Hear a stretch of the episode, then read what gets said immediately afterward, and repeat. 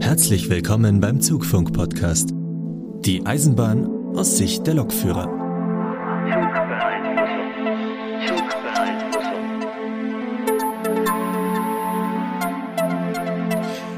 Hallo und willkommen zu Folge 49 vom Zugfunk-Podcast. Heute mit dabei sind der Sebastian aus Niedersachsen. Hallo. Dann haben wir den Lukas aus Nordrhein-Westfalen. Ja, der ist hier. Guten Tag. Der Sebastian auch aus Nordrhein-Westfalen ist leider abkömmlich, aber ich bin der Markus und ich bin aus Bayern dabei. Und wir haben, passend zum Thema, denn dies hier ist Folge 2 zum Thema Planung bei der Eisenbahn, natürlich auch den Björn wieder mit dabei. Hallo Björn. Hallo aus Baden-Württemberg. ja, es ist ein nationaler Podcast. Weit, ver weit verstreut sind wir. Alle wesentlichen Bundesländer sind vertreten. Bayern kann man mal weglassen, aber kommen wir nicht drum rum. Ne? Wir haben ja versprochen, wir möchten uns noch mal mit dem Björn unterhalten, denn es sind noch so ein paar Themen offen. Gleichzeitig habt ihr bereits Feedback geschickt und unfairerweise würden wir dieses Feedback einfach vorziehen und auch heute schon beantworten, wenn wir den Björn hier noch mal zu Gast haben. Und es kam auch die Frage, ob wir nicht noch mehr über die AVG und vor allem die Karlsruher Straßenbahn erzählen können. Ja, das mache ich natürlich gerne. Also nochmal, wir sind eben die AVG, die Albtal Verkehrsgesellschaft. Wurde ich auch schon gebeten, das nochmal etwas äh, genauer zu erklären, woher das kommt. Also ich hatte beim letzten Mal in der Folge schon die Geschichte ein bisschen umrissen, dass es eben von der Albtalbahn kam. Und ja, dann hat man dem Kind eben den Namen Albtal Verkehrsgesellschaft äh, gegeben.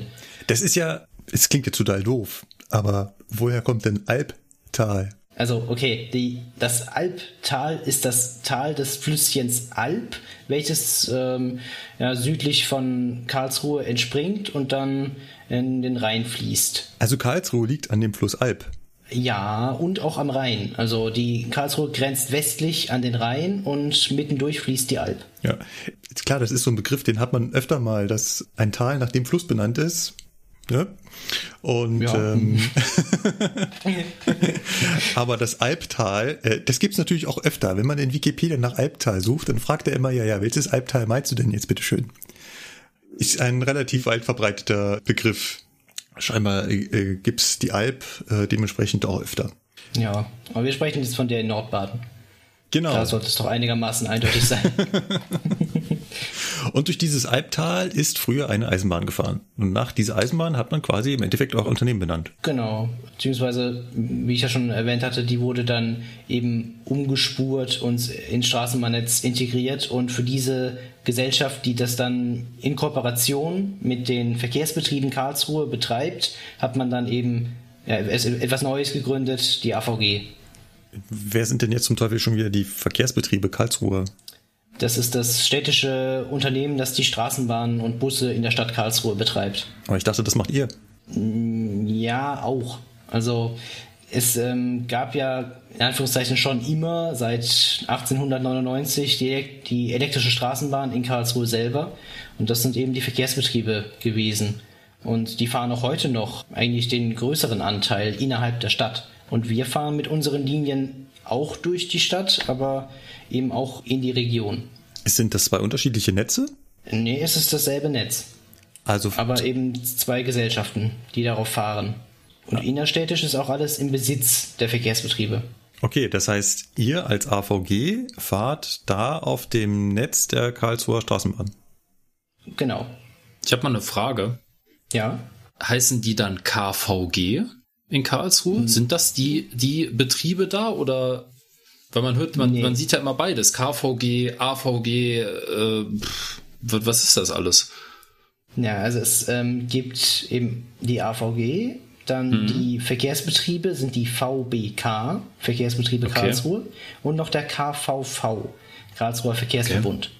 Der KVV macht im Endeffekt nichts anderes als Fahrkarten zu verkaufen und eben das ganze Marketing, weshalb wir im Außenauftritt auch immer ein bisschen als KVV auftreten.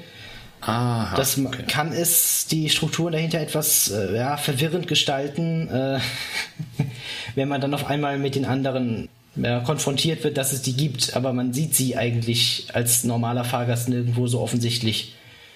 Okay. Ja, wobei in den letzten Jahren ist schon wird schon die AVG auch mehr äh, hervorgehoben, vor allem weil wir ja nicht nur im Karlsruher Verkehrsverbund fahren, sondern wir haben noch einige andere Verbünde, wo wir auch äh, mit unseren Bahnen hinkommen und da den Verkehr ja. anbieten. Ja, weil das gleiche ist ja in Nordrhein-Westfalen auch so ein bisschen Stand der Dinge äh, mit dem Rhein-Ruhr-Express. Ne? Das soll ja ein, ein Liniennetz sein, ein, auch ein Zugnetz sozusagen und ein Fahrzeugpool, der halt gleich aussieht. Ne? Das, da steht zwar ja. der Betreiber dran, klein an der Seite, ne? National Express und Abellio fahren momentan mit den Fahrzeugen, aber primär ist das Design erstmal vorgegeben vom der Gesellschaft Rhein-Ruhr-Express und ja, Ne, dann auf den ersten Blick sieht man gar nicht mehr, wer die Karre jetzt fährt und wer das Ding betreibt. Also diesen, den A4 zum Beispiel oder ne, den A1. Ja, das gibt's ja dann auch mit bewegt hier in Baden-Württemberg mit dieser neuen, mhm. oder also ja, so neu ist also gar nicht mehr die Dachmarke, die man da aufgebaut hat. Vorher war es der Drei-Löwentakt, aber jetzt mh, mm, gibt man den Fahrzeugen eben auch eine Landeslackierung, dass die ja. wirklich auch ja, eben einheitlich aussehen, nur mit dem Betreiberlogo vorne drauf noch. Ihr betreibt aber auch Busse. Ja, so ein, ein paar Buslinien haben wir auch noch e, eben äh, in diesem Albtal als Abbringer von der Bahn oder eben als Zubringer. Das war früher auch mal mehr, bevor dieses Busnetz in Ausschreibungen ging und dann eben bei uns immer mehr reduziert wurde. Mhm. Okay. Und dann würde ich an dieser Stelle, wir haben ja schon drüber gesprochen, wo ihr überall hinfahrt. Ähm, über euer Streckennetz reden. Und dann gibt's ja Liniennetzpläne, die kann man ja wunderschön auf eurer Webseite avg.info abrufen. Und da gibt's zwei verschiedene. Und ich bin erstens mal schon überfordert, warum es zwei verschiedene gibt. Und ich bin von dem Design überfordert. Der ist so geschwungen. Mhm. Ja, das war ähm, eine das war eine Idee eines äh, britischen Professors, dass man die, das Curvy Design dass man die Linien eben entsprechend darstellen kann und dadurch eine, ja, dem Auge eine bessere Verfolgungsweise gibt von der Linie. Also dass es halt irgendwie besser sei als 45 Grad Winkel. Das ist die Theorie dahinter. Und dann hat man das bei uns eben mal übernommen und seitdem wird das so verwendet in der Form. Kann ich nicht bestätigen. Das ist aber nicht die geografisch korrekte Abbildung des Liniennetzes, oder? Sondern die sind nur schematisch, wie sie halt aufs Blatt Papier mm. gepasst haben. Ja, es ist schon äh, relativ schematisch. Auch, äh, ja, ich finde die Ironie dahinter ist ja ein bisschen, Karlsruhe ist eine Planstadt. Das heißt, wir haben relativ geradlinige Straßenzüge. Und ja, die Bahnen verlaufen halt dann auch die, die Straßenbahnstrecken im äh, relativ rechten Winkel mhm. und dann darauf einen kurvigen Plan zu bringen, ist fast schon ein bisschen ironisch. Also. ja, ja, das auf jeden Fall. Ähm, also kann ich äh, den Hörern nur mal empfehlen, sich mal so einen Liniennetzplan anzuschauen. Sieht etwas anders aus, als ich es äh, aus Berlin oder München gewohnt bin. Ja, es sah bei uns auch mal anders aus. Ich glaube, 14, 15 rum hat man das umgestellt. Hm. Ja, warum es zwei Pläne gibt? Wäre jetzt, jetzt meine nächste Frage gewesen. äh, ja, also wir haben erstmal den schematischen Übersichtsplan von der Stadtbahn Karlsruhe und Heilbronn. Da sieht man dann eben das Netz um die beiden Städte Karlsruhe und Heilbronn. Aber nicht alles inklusive das, der. Aber nicht alles das, was ja, da drauf zu sehen ist, fahrt hier auch. Also das ist nicht alles AVG. Genau. Äh, genau, inklusive der Regionalbahn wäre mein nächster Satz gewesen. nämlich die, die wir nicht äh, selber fahren. Oder auch die S-Bahn Rhein-Neckar ist ebenfalls abgebildet in den Randbereichen oder die S3 nach Karlsruhe. Ah, das ist, was oben ja. links zu sehen ist, dieser VRN. Äh, genau, da kommen dann die S3. Die S33 ist auch nicht unsere Linie, die S9 ist nicht unsere Linie. Und dann in Bruchsal hat man wieder die S4, ist nicht unsere Linie. Also das ist einfach ein Gesamtüberblick, ohne betreiberspezifisch zu sein. Mhm, mh, mh. Und dieser andere Plan ist dann eben der Zwei-System Perlschnur, die im Fahrzeug oben im Dachbereich aufgeklebt wird. Das ist dann wirklich nur das, was man diesem Fahrzeug quasi erreichen kann. Also unsere Linien und unsere Strecken in diese Darstellungsform gebracht. Das heißt, ihr fahrt S 31, 32, 34, 4, 41, 42, 5, 51, 52, 6, 7, 71 und S8 und S81. Wobei die, ah, die, wenn da hinten Ziffern, also wenn es zweistellig wird, dann sind das immer nur Abweichungen von der Originallinie, oder? Ähm, ja, also man kann es so als, als Zweiglinie sehen, wobei im Bereich Heilbronn hat man ja S4, S41, S42, die schon alle eigene Äste haben. Also es geht halt hm, dann eher stimmt, um eine, ja. eine Stammlinie und davon abzweigende, wie in Berlin S7, S75. Hm. Das ist so die Idee dahinter. Und ähm, da fehlen tatsächlich Linien von uns, die nicht im Zweisystemnetz sind. Die S1, S11 und S2. Das sind Einsystemlinien, die sind dann ähm, im anderen Plan zwar enthalten, aber jetzt nicht in diesem, weil die Fahrzeuge da nicht fahren. Das sind dann reine Gleichstrom-Straßenbahnfahrzeuge. Ähm, Oder andersrum? Jein, also die S2 ist tatsächlich eine reine Gleichstrom-Straßenbahn, die niemals EBO sieht. Mhm. Die S1 S11 sieht auch EBO, aber ist trotzdem rein Gleichstrom. Hä? Wie geht das denn? Also, ja, du kannst eine EBO-Strecke ja auch mit Gleichstrom elektrifizieren. Das ist eben die besagte Albtalbahn. Ah, ah, ah. Siehst du, das ist etwas so, das hatte ich so noch nicht auf dem Schirm. Das heißt, ihr habt auch Strecken, ah, okay. die sind zwar äh, quasi große Eisenbahn, aber ihr seid die einzigen, die da drauf fahren.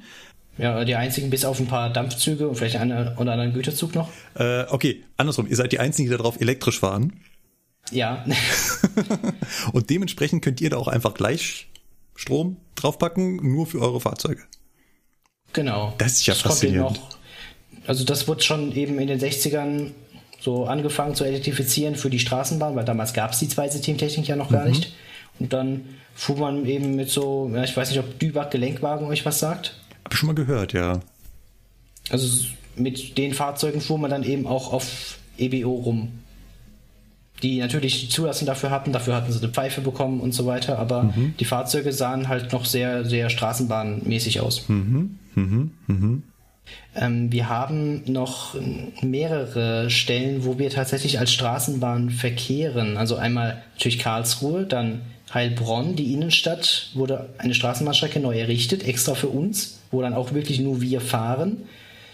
Und dann hat man noch zwei eher kurze Äste in Bad Wildbad auf der Enstalbahn hat man vom Bahnhof aus noch 700 Meter Straßenbahngleis verlegt in die Stadt hinein am Flussufer entlang. So mitten in der Fußgängerzone. Zum Kurpark. Ja, genau, zum Kurpark, ja.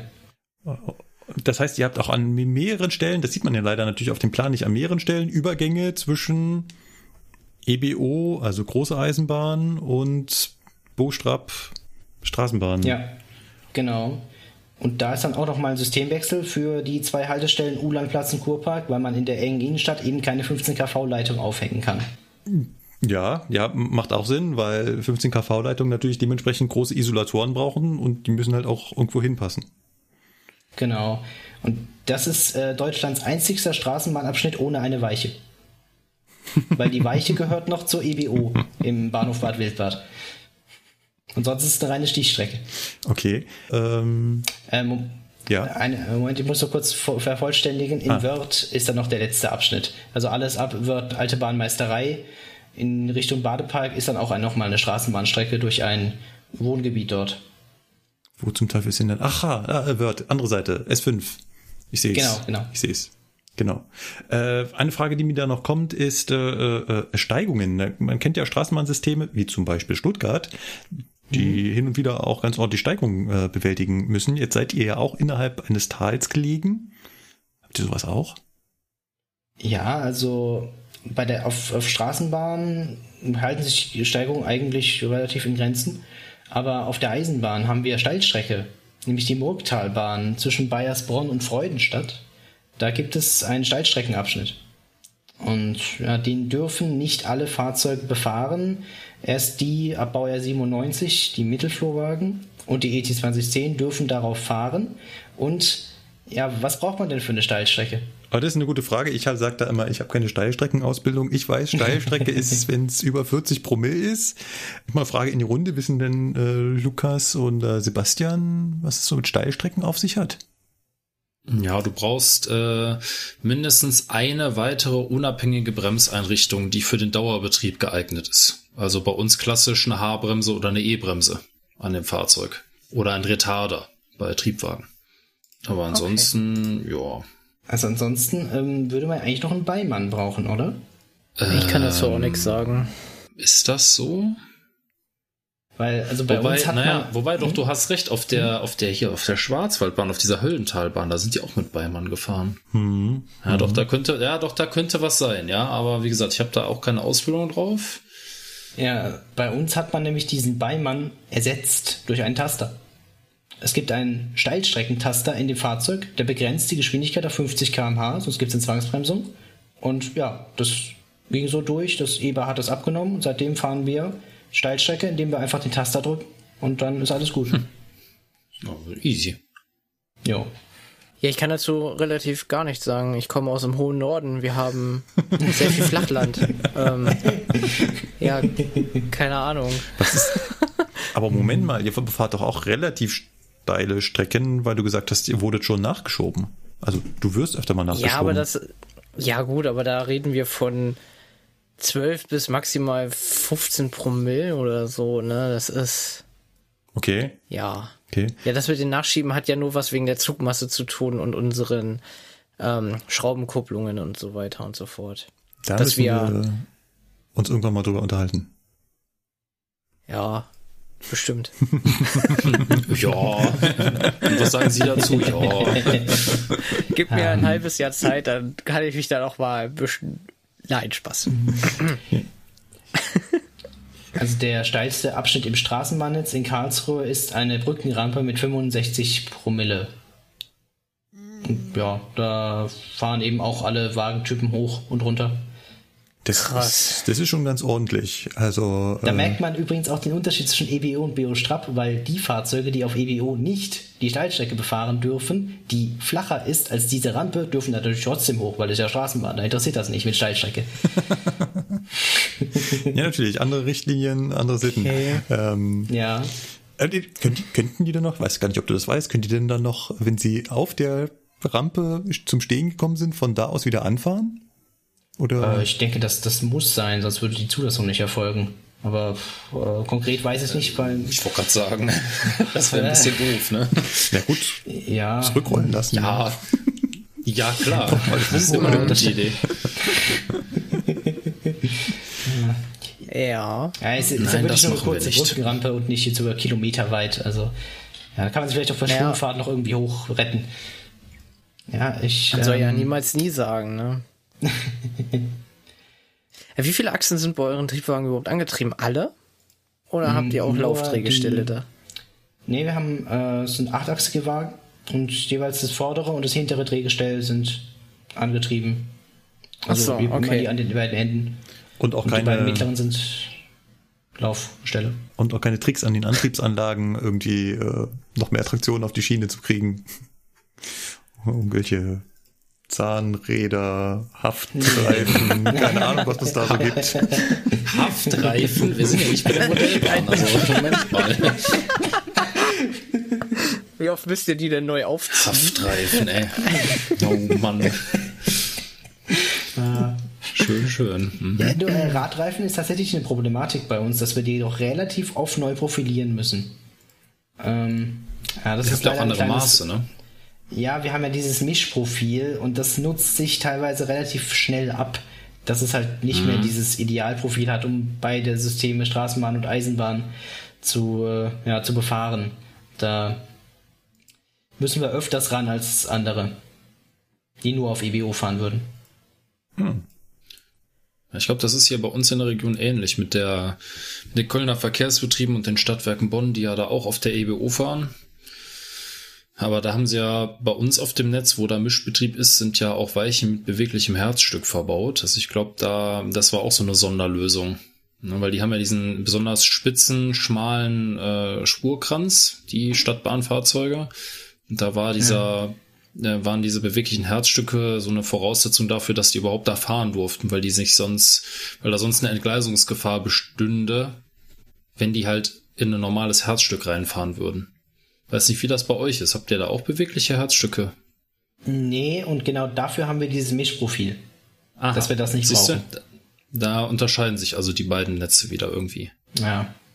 Ich kann euch noch eine kleine Anekdote erzählen. Immerhin. Ähm, oh, hatte ich beim letzten Mal äh, gefragt, ähm, testet ihr eigentlich auch was aus? Das war eher darauf bezogen, ob wir Anschlüsse austesten. Mhm. Ähm, aber wir haben was anderes ausgetestet. Nämlich den gesamten Fahrplan. Ich habe ja schon erzählt gehabt, dass wir einen Stadtbahntunnel eröffnen wollen. Und der hat die Eigenschaft eines höhengleichen Gleisdreieckes unter der Erde, das komplett signalgesichert ist. Eines Höhen, warte, warte, warte, eines höhengleichen Gleisdreiecks. Ja. Also mit Kreuzung in der Mitte. Ja, genau, so eine Straßenbahnkreuzung eben mit äh, drei Fahrtrichtungen in, unter die Erde gelegt und signalgesichert. Ich weiß nicht, äh, Lukas Kölner Pellhofplatz Kennst du vielleicht? Mhm. Ja, ja, ich äh, bin bei dir, ja. Ich nicht. Ja, und, und äh, schön. schön, schön. Äh, ja, ähm, also, weiß nicht, wie, wie kann ich das am besten vermitteln? Also, du hast einen Straßenbahnabzweig. Also höhengleich heißt einfach, man, man kreuzt sich mit, mit Herzstücken und Kreuzungen, dass man. Und was hat es mit dem Dreieck auf sich? Äh, ja, dass du halt von äh, West nach Ost, von Ost nach Süd und von Süd nach West fährst. In jeweils beide Richtungen. Also im Prinzip ein kleineres Leerte bei mir. Äh, äh, okay, das heißt, ich habe drei, hab drei Linien, die aufeinander stoßen und ich kann von jeder Linie auf die andere. Genau, was man halt sonst oberirdisch an, an Kreuzungen so verbaut hat bei hm. Straßenbahnen. Okay, also eigentlich nur eine und, unterirdische Straßenbahnkreuzung. Äh, genau, genau.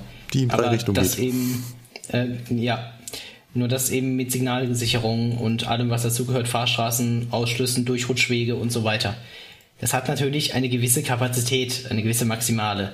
Und ja, mh, da wir dem Tunnel schon ein ordentliches Betriebsprogramm abverlangen, dem Stellwerk dort, wollten wir halt mal gucken, ob das dann alles so passt, wie man sich das vorstellt. Also hat man nach dem realen Fahrplan einfach mal 70 Bahnen aus dem Depot genommen und die im Tunnel kreisen lassen. Mhm. Also ihr habt das jetzt in echt gemacht. Also nicht mit ja, dem genau. Computer, sondern genau. ihr seid da wirklich rumgedüst. Ja, immer nach dem Tunnel an den nächstmöglichen Endstellen wieder gewendet und wieder äh, durchgefahren. Also nicht die Linie komplett bis zum Endpunkt, sondern immer nur bis zur nächsten Wendeschleife. Um halt aber im Tunnelbereich den realen Fahrplan zu simulieren. Mit 30 Sekunden Halten an jeder Haltestelle für Fahrgastwechselzeiten und so weiter. Habt ihr denn auch sowas ausprobiert, wie einer bleibt mal länger stehen, weil die Türen gehen nicht zu und wie sich das auswirkt und ja, ähm, wobei das hat sich teilweise fast auch schon selber ausgewirkt.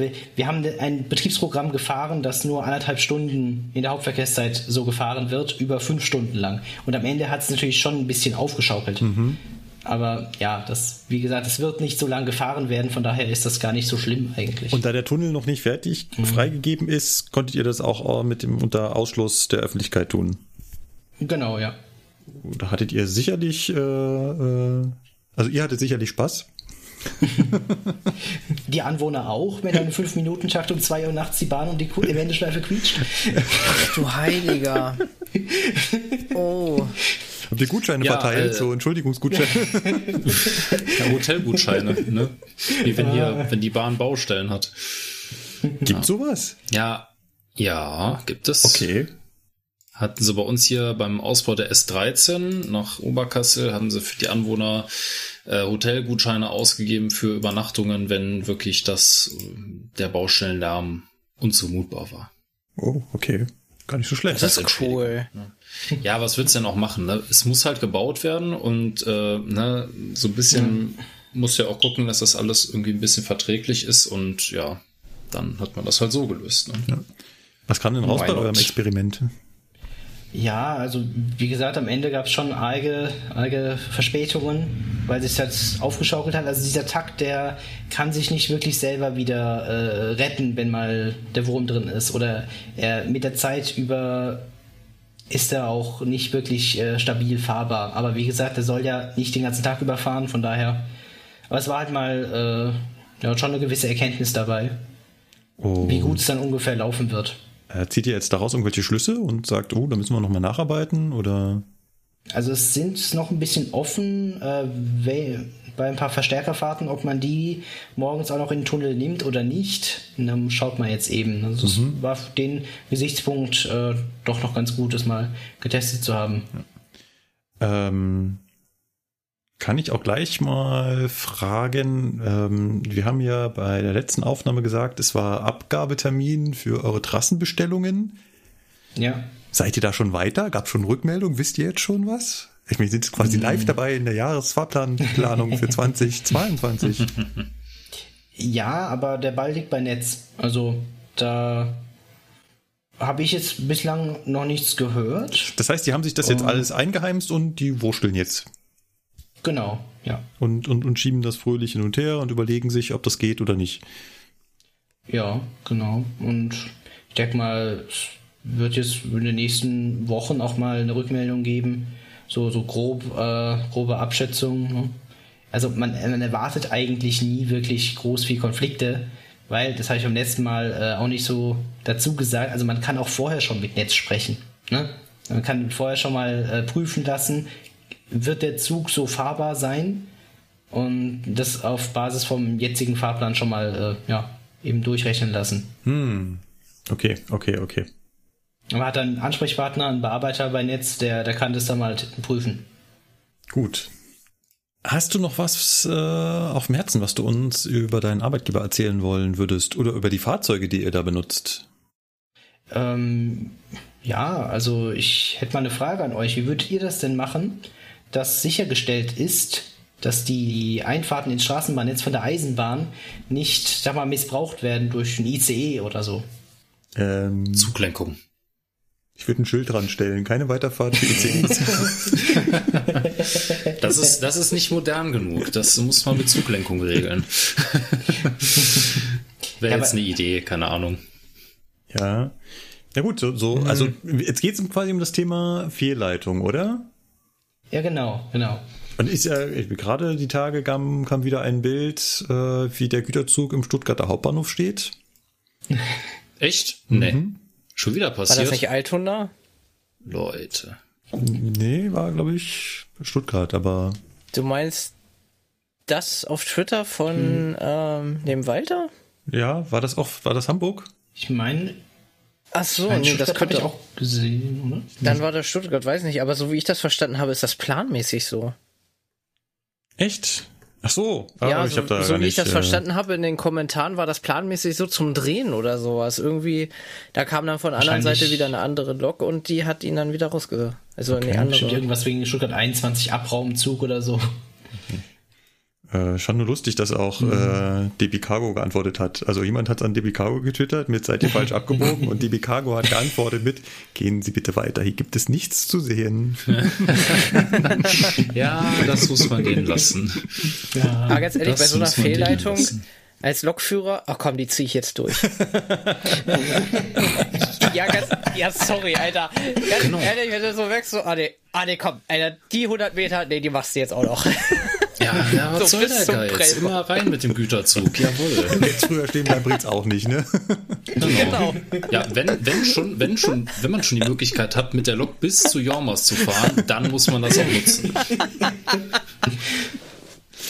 Genau, genau. Aber äh, der Björn hat gefragt, wie kann man denn sowas quasi verhindern? Wie kann man verhindern, dass die B-Züge in das Netz einfahren? Naja, sag mal so, ich komme ja gar nicht durch, den, durch den Stromwechsel. Also wenn ich da durchfahren würde, bin ich ja schon verloren. Ja, aber du musst Ja, das ja, da genau das willst du ja verhindern, Ja, genau. Also, dass diese Situation erst entsteht. Ne? Markus, Sie Der haben das Problem noch nicht erkannt. der Stromwechsel ist ja erst nach der entscheidenden Weiche. Okay, ja. Äh, Ja, ich löse mal auf. Also wir haben ja in unseren Fahrzeugen die induktive Weichen, äh, die, die induktive Meldeübertragung Ah. für die Weichensteuerung. Das sind dann so kleine, ja, äh, Magneten, die am Fahrzeug, oder nee, nicht mal, äh, spulen, die immer eine gewisse Frequenz senden. Eine Trägerfrequenz, die senden sie dauerhaft, wenn das System aktiv ist. Ja, und dann gibt es auf dem Gleis von der Deutschen Bahn auch die entsprechenden Empfänger dafür. Wenn jetzt also eine Straßenbahn angefahren kommt und das angesprochen wird, dann leuchtet im Stellwerk ein S auf, neben dem Signal. Das heißt, da kommt jetzt eine Straßenbahn oder Stadtbahn. Und dann erst ist signaltechnisch die Fahrstraße freigegeben in den Straßenbahnbereich. Dann erst darf, äh, kann der Fahrdienstleiter die Fahrstraße einstellen. Gar nicht so blöd. Ja, sonst, sonst geht das gar nicht. Jetzt, Ich habe da äh, mal so eine. Ähm, achso, sorry, erzähl weiter. Ich wollte dich nicht unterbrechen. Äh, wir haben noch den Abschnitt von Söllingen bis Grötzingen. Wenn ihr gerade noch den Netzplan offen habt, vielleicht. Da haben wir, äh, gibt es einmal die beiden DB-Gleise. Da musst du immer die Linie dazu sagen, ansonsten suche ich mich tot. Äh, die, die S5, S51. S1. Die rosa Linie. Ja. Im Ostbereich. Im Ach Ostbereich. da. Hm. Das ist die Bei Residenzbahn. Wörth am Rhein? Äh, nein, nein, nein, äh, andere Seite von Karlsruhe. Ach so. Ah, die, in, die endet in Is, Ispringen, richtig? Ah nee, Pforzheim. Äh, ja, ein bisschen weiter Ja. nach links, dann hast du Söllingen. oh Gott. Ach da, bei KA. Genau. Ähm, zwischen Söllingen und Grötzingen gibt es einmal die zwei DB-Gleise der Residenzbahn und unser Stadtbahngleis nebendran. Das ist größtenteils eingleisig mit Ausweichstellen. Dass wir eben unabhängig unseren 10-Minuten-Takt bis Söllingen fahren können. Und die Züge von, ja gut, äh, DB und Go Ahead und so weiter und die Güterzüge nicht behindern dadurch. Ja, da gibt es, weil diese Strecke nur für die Stadtbahn ausgelegt ist, gibt es da auch diese, äh, ja, dieses System, dass du in Söllingen nur abbiegen darfst, wenn du eine Stadtbahn bist, auf diese Zusatzstrecke. Jetzt gab es ja die Speisewagen von Intercity, die in Stuttgart auch gerne entgleist sind. Ach. Die haben unten dran einen Bordnetzumformer, der eine gewisse Frequenz abgestrahlt hat. Oh bitte ja.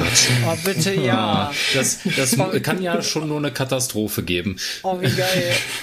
Oh, ich Und liebe so ja, technische ähm, Interferenzen, herrlich. dann, hat der, dann hat das System angespro angesprochen und entsprechend dem Fahrdienst signalisiert, da kommt eine Stadtbahn.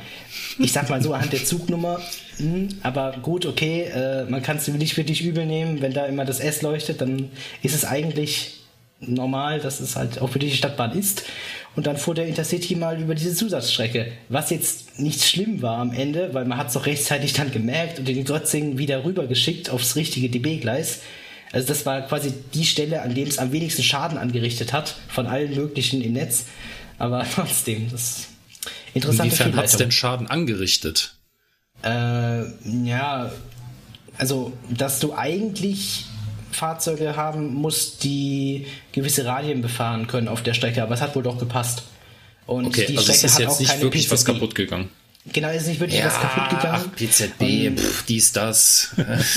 Überbewertet, sag ich doch immer. Ja, ne, also, da Ja, fahren das ist wir schon mit lustig. unserer, unserer Straßenbahn-Fahrsperre äh, Fahrsperre hauptsächlich.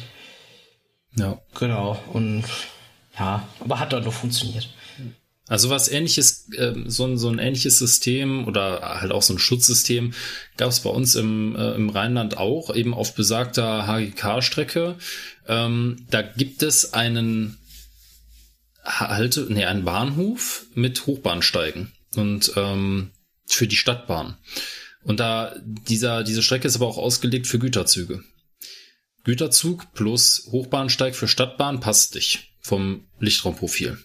Das heißt also, man hat extra dafür, für diesen, um diesen Hochbahnsteig zu umfahren, ein Ausweichgleis rechts an dem Bahnsteig vorbeigelegt, wo dann die Güterzüge langfahren sollten. Und weil die Stadtbahn ja mit äh, magnetischer Fahrsperre fahren und die Güterzüge mit PZB, hat man sich gedacht, naja gut, falls mal die falsche Fahrstraße eingestellt ist, platzieren wir einen, äh, schaltbaren 2000 Hertz Magneten, der immer dann geschaltet ist, wenn die Fahrstraße geradeaus Richtung Hochbahnsteig liegt. Sodass also ein Güterzug im Falle einer äh, Fehlleitung immer zwangsgeräumt wird und auf jeden Fall vor dem Hochbahnsteig äh, zum Halten kommt, bevor der den wegrasiert. Ne? Weil das ist ja dann wirklich nicht so, nicht so lustig. Ja, gibt Sinn. Ja. Also, das ist, das sind dann halt so Sonderlösungen, ne, die man halt bei so kombinierten Netzen dann so ein bisschen berücksichtigen muss, soll, kann. Ja, ja ich, ähm, ich könnte noch eine andere Sache erzählen. Mach, mach immer zu. Ähm, ja, also, es ist ja der Zugfunk-Podcast hier. Unser Funksystem ist noch analog. Also unser Ach, internes Funksystem. Das ist in gewisser Weise eine Erweiterung des Straßenbahnbetriebsfunks mit dreimal so vielen Kanälen, wie er vorher hatte, für die verschiedenen Strecken und äh, Bereiche, eben unterschiedliche Kanäle. Ja, und dieser Funk kann auch in die Stellwerke der Deutschen Bahn reingehen. Also der Fahrdienst Karlsruhe Hauptbahnhof hat ein AVG-Funkgerät auch noch bei sich auf dem Platz stehen. Äh, Damit, äh, habt ihr dann äh, zwei verschiedene Funkgeräte auf den Fahrzeugen? Ja, einmal unser eben unser Funkgerät für unseren Funk und dann das GSMR-Gerät. Äh, da würde jetzt der geneigte Eisenbahner fragen, warum? Ja, weil du in der Stadt, in der Straßenbahn also im Straßenbahnbereich mit GSMR ist halt eher schlecht. Warum? Also, Geht doch. Warum nicht? Ja, weil die, dann müsstest du alle Niederflurstraßenbahnen, die auch wirklich nur Straßenbahn fahren, auch damit ausrüsten. Und das ist ja auch irgendwo eine Kostenfrage. Okay, das ist natürlich eine Kostenfrage, weil ich muss natürlich für jeden Teilnehmer, äh, man kennt es vom Handynetz, äh, natürlich auch einen Beitrag bezahlen. Ähm, aber auf der anderen Seite werde ich natürlich dieses analoge Netz los und auch für diese analogen Frequenzen muss man ja Geld bezahlen. Ja gut, aber ich meine, so analoger Betriebsfunk ist ja schon eher üblich bei Straßenbahnbetrieben. Ja, ich weiß nicht, wie das, ähm, das andere ist, Betriebe äh, machen, aber ähm, generell muss man doch davon weg, oder? Mm, gut, äh, falls du auf irgendwelche Vorschriften anspielen möchtest, da bin ich überhaupt nicht drin. Also. Naja, aber ich meine, wir brauchen ja immer mehr äh, Frequenzbänder für unser Internet. Und jetzt kommst du daher und sagst, naja, wir funken hier fröhlich mit unseren Straßenbahnen im Analogfunk. Äh, das ist ja ja, äh, also der offene Analogfunk hat aber durchaus seine Vorteile. Weil da gibt es dann äh, folgendes Verfahren. Wenn ich jetzt am Hauptbahnhof bin mit meiner S7 oder S8 die Richtung Rastatt aufbrechen möchte über Domersheim, dann funke ich meine Zugnummer. Also dann drücke ich erstmal am Funkgerät eine spezielle Abfolge, um das Funkgerät im, beim Hauptbahnhof aufzumachen, denn der hört nicht immer mit. Der wird entweder angesprochen oder er fängt selber an zu sprechen. Mhm. Das ist so analoger Zugfunk, mhm. kennt man ja noch ein bisschen. Wurde auch letzte Folge noch, erst noch erwähnt. Mhm. Und ja, dann wird eben Zugnummer gesagt, äh, 85520 ist jetzt am Vorplatz, damit der Fahrdienst Hauptbahnhof auch wieder die Zugnummer eingeben kann in seine Meldeanlage. Ja, macht Sinn, Sonst weil natürlich gar nicht mit. Klar, ja. ja. Ja, und gleichzeitig hört der Albtalbahnhof mit. Das ist dann nochmal ein Stellwerk, ähm, das die Abstellanlage um den Albtalbahnhof steuert, damit der prüfen kann, ist bei ihm das Gleis frei. Also kann der überhaupt einfahren in den Albtalbahnhof und dann entsprechend die Fahrstraße gestellt Richtung äh, DB. Und wenn er einfahren kann, dann wird er, dann meldet der Albtalbahnhof sich wieder beim Zug und ruft ihn ab. Mhm. Dass er jetzt losfahren darf und dann mhm ja, am Albterbahnhof ist dann eben von Seiten der, der Straßenbahn durchgestellt Richtung DB und am Anfang der Rampe Richtung DB steht dann das Ausfahrsignal von Karlsruhe Hauptbahnhof. Klingt so ein bisschen wie, dem, wie das Verfahren, was man halt klassisch bei der Eisenbahn hat zwischen den einzelnen Fahrdienstleitern, wo halt auf einer Leitung mehrere Leute mithören und dann ja. immer einzeln zurückmelden müssen. Genau, und das ist ja das ist ein offenen Funk. Äh, also ich, ich äh, weiß nicht, wie gut es beim digitalen Funk so funktionieren würde. Aber ja, offener Funk ist da halt irgendwo auch einfach in der Handhabung. Ja, ja. Ähm, da werden dir viele alteingesessene Eisenbahner auch sagen, analoger Rangierfunk war das Beste, was es je gab. Mhm. Alles andere ist nur unnötig kompliziert. Aber ähm, auch wenn ich das vorhin so ein bisschen scherzhaft gesagt habe, es liegt halt größtenteils daran, dass diese Frequenzbänder für analoge äh, Kommunikation halt viel zu breit sind und viel zu viel Bandbreite, sag ich mal, äh, wegnehmen. Also es wäre effizienter, digital zu kommunizieren. Ja, gut. Von ja. daher gehe ich davon aus, dass es irgendwann bei euch auch einen Zug halten wird. Ja, es wird sich zeigen. Und die sind teuer, ne? Diese die, Frequenzen. Ja. Ich glaube, die kosten auch ein bisschen Geld. Ja. Also. Das ist so einer der Gründe, warum die Deutsche Bahn mhm. äh, ja, das aufgibt. Äh, mhm. Ich würde, äh, wenn du nichts mehr auf dem Herzen hast, so langsam in, in den nächsten Abschnitt vordringen wollen. Mhm. Und äh, vorschlagen, wir schauen uns mal das Feedback an, was zur letzten Folge kam. Es ist jetzt nicht so mega viel, von daher haben wir das relativ schnell abgehakt. Da kam zum Beispiel ein Beitrag vom Jo. Jo, du musst mal schreiben, ob du Jo ausgesprochen wirst oder Joe. äh, zum Thema 26 Uhr. In manchen Ländern wie Japan stehen solche Zeiten auch für Fahrgäste im Plan und es macht komplett Sinn. Montag bis Freitag 26.15 Uhr. Als letzte Fahrt ist klar immer unter der Woche. Als Alternative wäre Dienstag bis Samstag 1.15 Uhr, was anders irritiert. Ja, Dienstag bis Samstag 1.15 Uhr ist dasselbe wie Montag bis Freitag 16.20 Uhr, oder? Ja, doch, müsste sein. Ja, genau. genau. Äh, nee, warte. Nee, nee, nee, da fehlt eine Stunde. Es ist 25.15 Uhr, Montag Stimmt, bis Freitag. Ja, natürlich 25.15 Uhr. ja.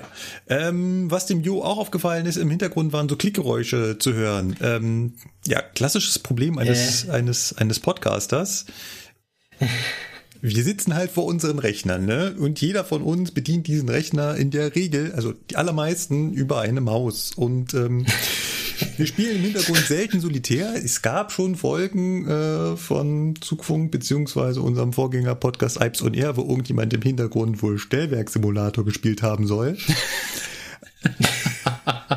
ja, ich erinnere mich noch. Aber abgesehen davon. Alten Zeiten. Aber abgesehen davon brauchen wir die Maus halt, um zum Beispiel durch das Sendungsdokument zu kommen oder auch hin und wieder den Tab im Browser zu wechseln. Deswegen wird man im Hintergrund ab und zu ein Klicken hören. Und ich muss mich jetzt aber auch hier ein bisschen äh, äh, eingrätschen und sagen, ich, ich habe so nicht solitär gespielt, aber weil ich halt auch etwas nervös war, so erste Podcast-Aufnahme überhaupt, habe ich so ja, äh, Kästchen auf dem Desktop gezogen, einfach um irgendwie die Hand zu beschäftigen. Und da war das Klicken natürlich deutlich frequenter, als sonst man es erwarten würde. Ah ja.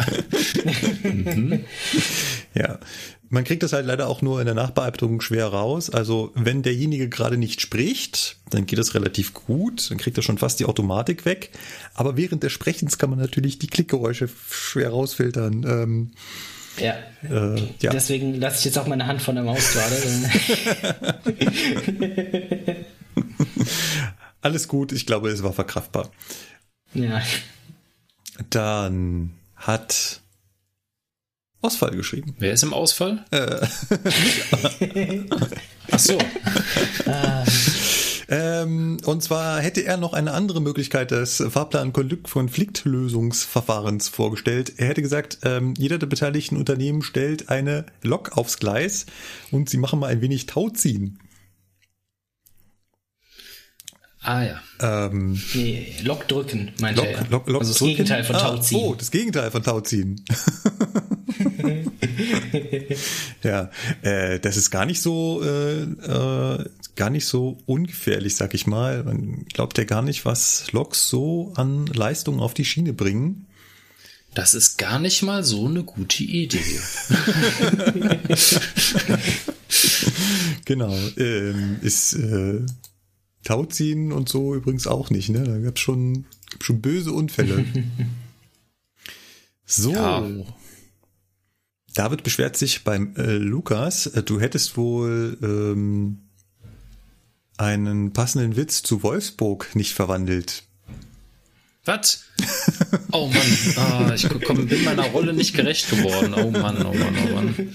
Das gibt wieder eine Abmahnung. Nein, das ist doch, das ist doch jetzt schon alles durch, oder? Also über Wolfsburg redet doch keiner mehr. Ja, ich wollte gerade sagen, der Kaffee ist schon so ähm, alt. Das Memo hat mich aber nicht erreicht.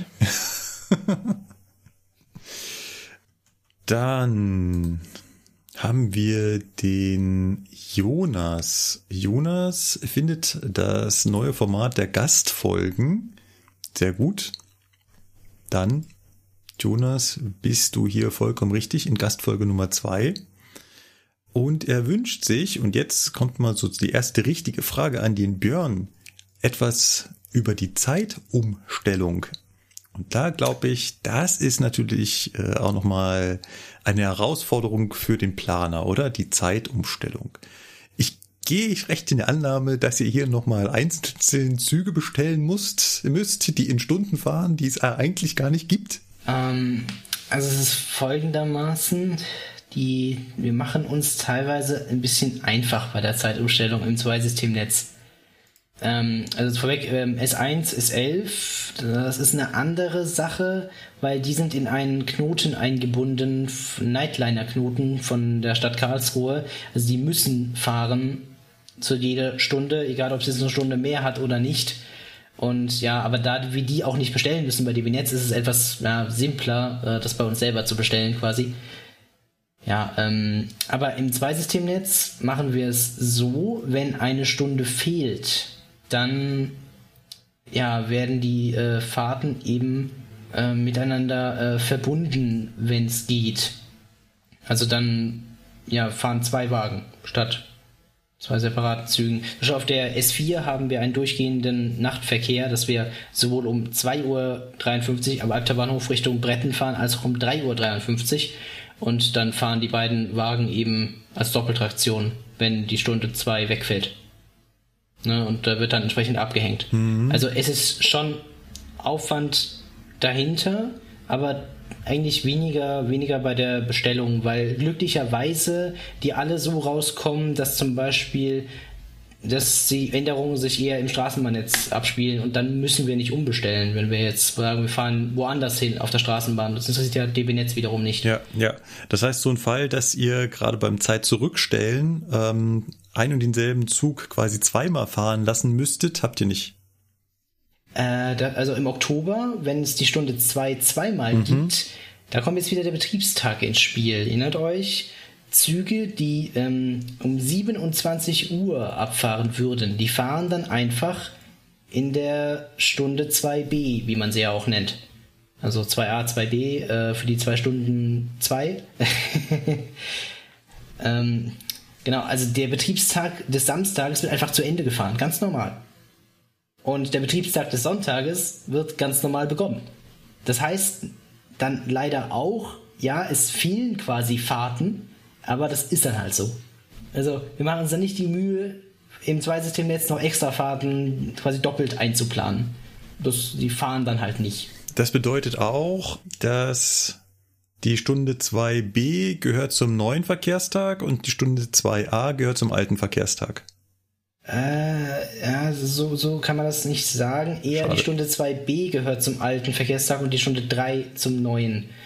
Weil, ja, in der Stunde 3 überschneiden sich die beiden Verkehrstage normalerweise. Wenn man die jetzt aber auseinanderzieht, haben sie in dieser einen Nacht keine Überschneidung. Ich bin kein guter Planer. ich habe jetzt schon einen Knoten im Kopf. Damit ist Markus raus. Also, ähm, wir haben zum Beispiel um äh, 27.05 Uhr einen Zug, der fährt ab Wörth Badepark Richtung Albtalbahnhof. Und der fährt dann eben um ja, äh, 2b Uhr 5. Warte, was vom Betriebstag her immer noch 27 Uhr ist. Moment, 27.05 Uhr 5 ist eigentlich 3 Uhr 5. Genau. So, und 3 Uhr 5, den gibt's ja, das gibt's ja nur einmal. Es gibt ja nur die Stunde 2 zweimal. Ja, aber dadurch, dass wir den Betriebstag normal zu Ende fahren, wird der verlegt auf eine Stunde vorher, also ah. auf die 2b Uhr 5. Ah, eigentlich fährt der also eine Stunde früher. Also effektiv genau, natürlich nicht, äh, aber rein von ja. der Zeitangabe schon. Genau, ja. Ah. Das meinte ich mit, wir machen es ein bisschen einfach bei ja. der Sache. Ja.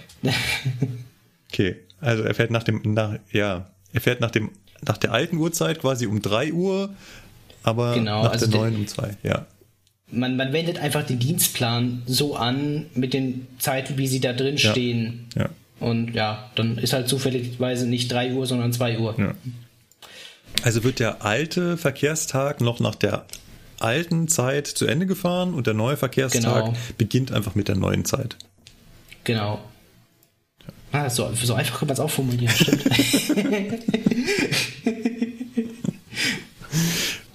Dann Immer noch Jonas. Ähm, der Jonas äh, schreibt auch noch, äh, Fun Fact zur Karlsruher Straßenbahn, die fährt auch in der Innenstadt mit PZB. Ich glaube, das hattest du erwähnt, oder? In der Ja, äh, genau, also die, die ist aktiv. Die wird nicht ausgeschaltet am Systemwechsel oder an der, an der Betriebsführungsgrenze, sondern ja, die läuft eben mit, aber wenn sie kein Magnet hat, wie er ja auch schreibt, Ja. ähm, dann ist nur das Startprogramm relevant. Und das wissen dann sogar unsere Straßenbahnfahrer bei der VBK, wenn sie so einen Zweisystemwagen fahren. PZB ist ihnen eigentlich komplett egal, aber sie müssen diese eine Taste drücken. Ja. Einmal. So, so PZB super light. Äh, wie, kann ich, wie kann ich trotzdem schneller als 45 fahren? Ja, Wie komme genau, ich aus genau. diesem Startprogramm jetzt raus? Die goldene Taste. Na gut, ähm, ähm, so ein bisschen Störungsbehebung und so äh, müssen die natürlich auch machen, ne? Äh, nee, also die haben eigentlich mit dem PZB-Einrichtung nichts zu tun. Aber weil es die, kommt also, ja mal vor, dass eine BZB einfach so zwangsbremst, obwohl nix war, weil sie Mehrere tausend Hertz Beeinflussungen im Stand. Was? sowas halt. Alle, alle Beeinflussungen gleichzeitig. Was? Moment. Ja, alles schon gehabt, Leute. Ne? Ja, ja, alles schon das ist gehabt. so also, Klassiker. ist, äh, ist nichts Ungewöhnliches.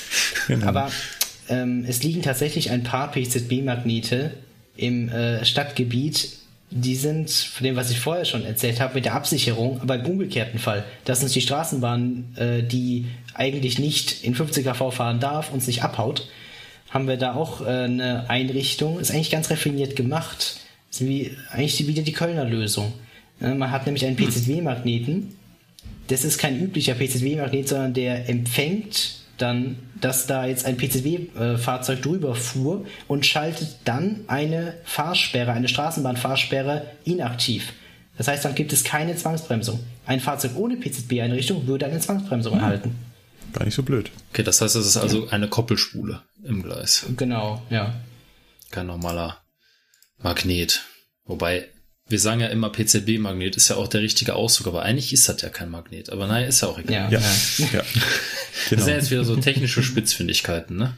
Genau. So, der Moritz hat sich gewünscht, dass wir mehr über die AVG erzählen. Ich hoffe, Moritz, ähm, du bist zufrieden. Wenn nicht, dann muss der Björn noch mal ran.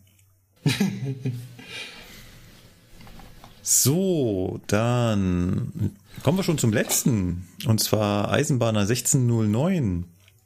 Er sagt zum einen, das ist toll, der Eisenbahner nummeriert das immer so schön durch. Kann man das äh, leichter durcharbeiten. Die Chemnitzer Citybahn fährt, soweit er weiß, auch als Straßenbahn auf ihrem eigenen Netz und dann auf der richtigen Eisenbahnstrecke in die Region. Weißt du was davon, dass die Chemnitzer das auch machen? Ja. Die haben, glaube ich, sogar tatsächlich auch in den 90ern angefangen, das zu planen. Äh, es hat noch ein bisschen gedauert, bis sie es tatsächlich umgesetzt haben. Die fahren aber mit Diesel auf der Eisenbahnstrecke. Oh, okay. Äh, dumme Frage, also wirklich, wirklich dumme Frage. Gibt es da auch wie so einen, einen geheimen Club der Straßenbahnen, die auf EBO fahren? Inwiefern? Naja, ich weiß nicht, so eine Die, die wollen die DB unterlaufen. ja, okay. Vielleicht Also- nein, aber vielleicht ein, ein, eine WhatsApp-Gruppe, ein, ein, äh, ein regelmäßiges Naja, das- Telegram, Telegram-Gruppe. Dann ist das, dann passt das zu der Verschwörung. Es muss Telegram sein. Das gibt's auch für Busse und so solche Gruppen, naja. Nein, aber steht hier in Kommunikation untereinander? Macht man da Also Sachen gemeinsam? Problemlösungen vielleicht gemeinsam, weil er steht ja vor gemeinsamen Problemen. Also auf meiner Ebene jetzt nicht. Ich denke mal, vielleicht Infrastruktur oder fahrzeugseitig. Vielleicht, das weiß ich jetzt aber natürlich nicht, weil es nicht mein Bereich ist. Aber ja, also kann sein. Also, sie waren daran beteiligt für die Neuausschreibung des nächsten Zweisystemfahrzeugs, sind dann leider aber aus dem Projekt abgesprungen. Also, da haben sich jetzt einige Unternehmen zusammengeschlossen Macht ja auch Sinn. um eben ein Wirtschaft, möglichst wirtschaftlich ein Zweisystemfahrzeug entwickeln zu lassen und das in sehr großen Mengen dann Ja. zu bestellen. Ja. Wobei wir natürlich den absoluten Löwenanteil daran haben mit unseren äh, aktuell an die ja, 180 Fahrzeuge werden es jetzt bald. Was schon ganz ordentlich ist. 180 Fahrzeuge. Das ist ja jetzt nicht wenig, ne? Ja, und davon sind halt dann 120 circa, die man bis zu 2035 mal über Ersetzen nachdenken sollte. Ja, so mit alten Fahrzeugen, die schon etwas länger laufen, dass ähm, irgendwann gibt's da so einen ein Punkt, wo man sagt, ab hier wäre es eigentlich besser gewesen, wenn wir neue gekauft hätten. So von Instandhaltungskosten und so. äh, Fun Fact dazu fällt mir, fällt mir ein, das muss ich noch ganz kurz loswerden. Äh, Wusstet ihr, dass wir, also der ICE 1, der fährt ja schon relativ lange, ne? Und mhm. mittlerweile haben wir so viel Geld an Instandhaltung in den ICE 1 gesteckt, wie er ursprünglich mal gekostet hatte. Ui. Super. Das wundert mich nicht. Der wird ja auch mehr am Leben gehalten als, äh, naja. Genau. Egal. Und, äh, also Im Prinzip hätte man die ganze ICE 1 Flotte gerade schon nochmal kaufen können für den Instandhaltungspreis. Da habe ich mal eine kurze Zwischenfrage dazu. Sollten die nicht ausrangiert werden, aber jetzt kriegen sie doch wieder ein Refit oder so? Also irgendwie steige ich da bei euch nicht mehr so durch. ähm, nicht nur du, nicht nur du. Ach so, das zählt für euch auch, okay. Ja, weil ich dachte so, die sollten doch eigentlich jetzt irgendwie ersetzt werden, aber jetzt werden zusätzliche Züge gekauft, ja halt aber die bleiben erhalten ja. und hä? Ja, du musst ja halt überlegen, dass das Problem ist, äh, dass die Industrie momentan ziemlich ausgelastet ist. Das heißt, wenn du da jetzt hingehst und sagst, ich brauche mal 100 neue Fahrzeuge, dann sagen die, yo, ähm, wir sehen uns in fünf Jahren nochmal. Ne? Weil Siemens und Bombardier und so haben jetzt gerade damit zu tun, den 13-Teiler zu bauen. Dann stehen noch ein paar 7-Teiler 412 auf dem Zettel. Die wollen auch noch geliefert werden. Ja, gleichzeitig äh, wird aber jetzt endlich mal dann irgendwann unsere, unsere Flachparkflotte ausgemustert, ne? weil die Wagen sind halt aus den 60ern und die sind wirklich alt. Die haben es jetzt soll, hinter sich. Das soll nächstes Jahr dran kommen, richtig? Ja, das Mit soll dem Talgo IC, der dann ähm, das soll zeitnah irgendwann passieren, genau. Und ähm, ja, ja, also nichts gegen den Intercity 1, ich fahre das gerne, ja, aber man muss halt wirklich sagen, das ist eigentlich für ein 120-Euro-Ticket eine Zumutung. Das muss man halt leider mal so sagen. Aber gut, anderes Thema. Die Tatsache ist aber einfach, dass jetzt halt Fahrzeuge dann fehlen auf der Planungsebene. Ne? Und da irgendwie der 401 bahnintern wohl seine Liebhaber hat, äh, wurde der halt jetzt äh, nochmal zur Kur geschickt quasi, ne? Ja. Ein bisschen verkürzt, so dass der halt auf den ehemaligen Intercity-Linien verkehren kann, wie zum Beispiel Hamburg-Stuttgart. Ne? Deswegen macht das hm. total viel Spaß, momentan 101 Fahrschule zu machen, weil du rennst den Zügen hinterher. Es ist furchtbar. Früher bist okay. du in Köln morgens an Bahncheck gegangen und konntest dir dann innerhalb von zwei Stunden fünf Züge aussuchen. Ja, das war mal so. Lang ist es her. Nächste Frage vom Eisenbahner 1609. Ob der eigentlich am 16. September Geburtstag hat? Kann ich mir nicht vorstellen. Ich mir auch nicht. Ähm, wir hatten ja Zugattungen erwähnt in der letzten Folge. Er fragt, ob es sowas auch bei Cargo gibt. Ähm, das hatten wir, glaube ich, schon öfters. Hatten wir darüber nicht ab und zu mal philosophiert, dass es die gibt, aber ja, ja. Gag. Das, wir haben doch da ja. mal mit Gag angefangen, war ja. das nicht so? Ja. ja. Also, Eisenbahner 1609, die letzten Folgen nochmal nachhören und dann äh, kannst du die Frage selber beantworten. die nächste Frage, was ist mit Zügen, die von ähm, von Westen nach Osten fahren, haben die gerade oder ungerade Zugnummern? Hm. Also wir haben erzählt, Züge, die von Süden nach Norden fahren, haben gerade Zugnummern und Züge, die von Norden nach Süden fahren, haben ungerade Zugnummern. Das heißt, Ost und West hat halb gerade und halb ungerade. genau. Oder wie? Ja, stimmt, da könnten wir Zugnummern freischaufeln, indem wir anfangen, Dezimalzahlen zu nehmen. Das ist eine gute Idee. Mm. 0,5, sag ich 0,5. Ein einfache Antwort.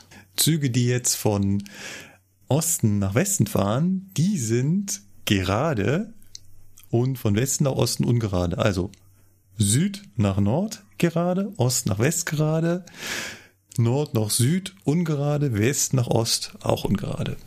Ähm, ich habe mit dem Zugnummernsystem eh so eine Sache. Also habe ich mich nie so richtig mit beschäftigt. Ich glaube dir das einfach.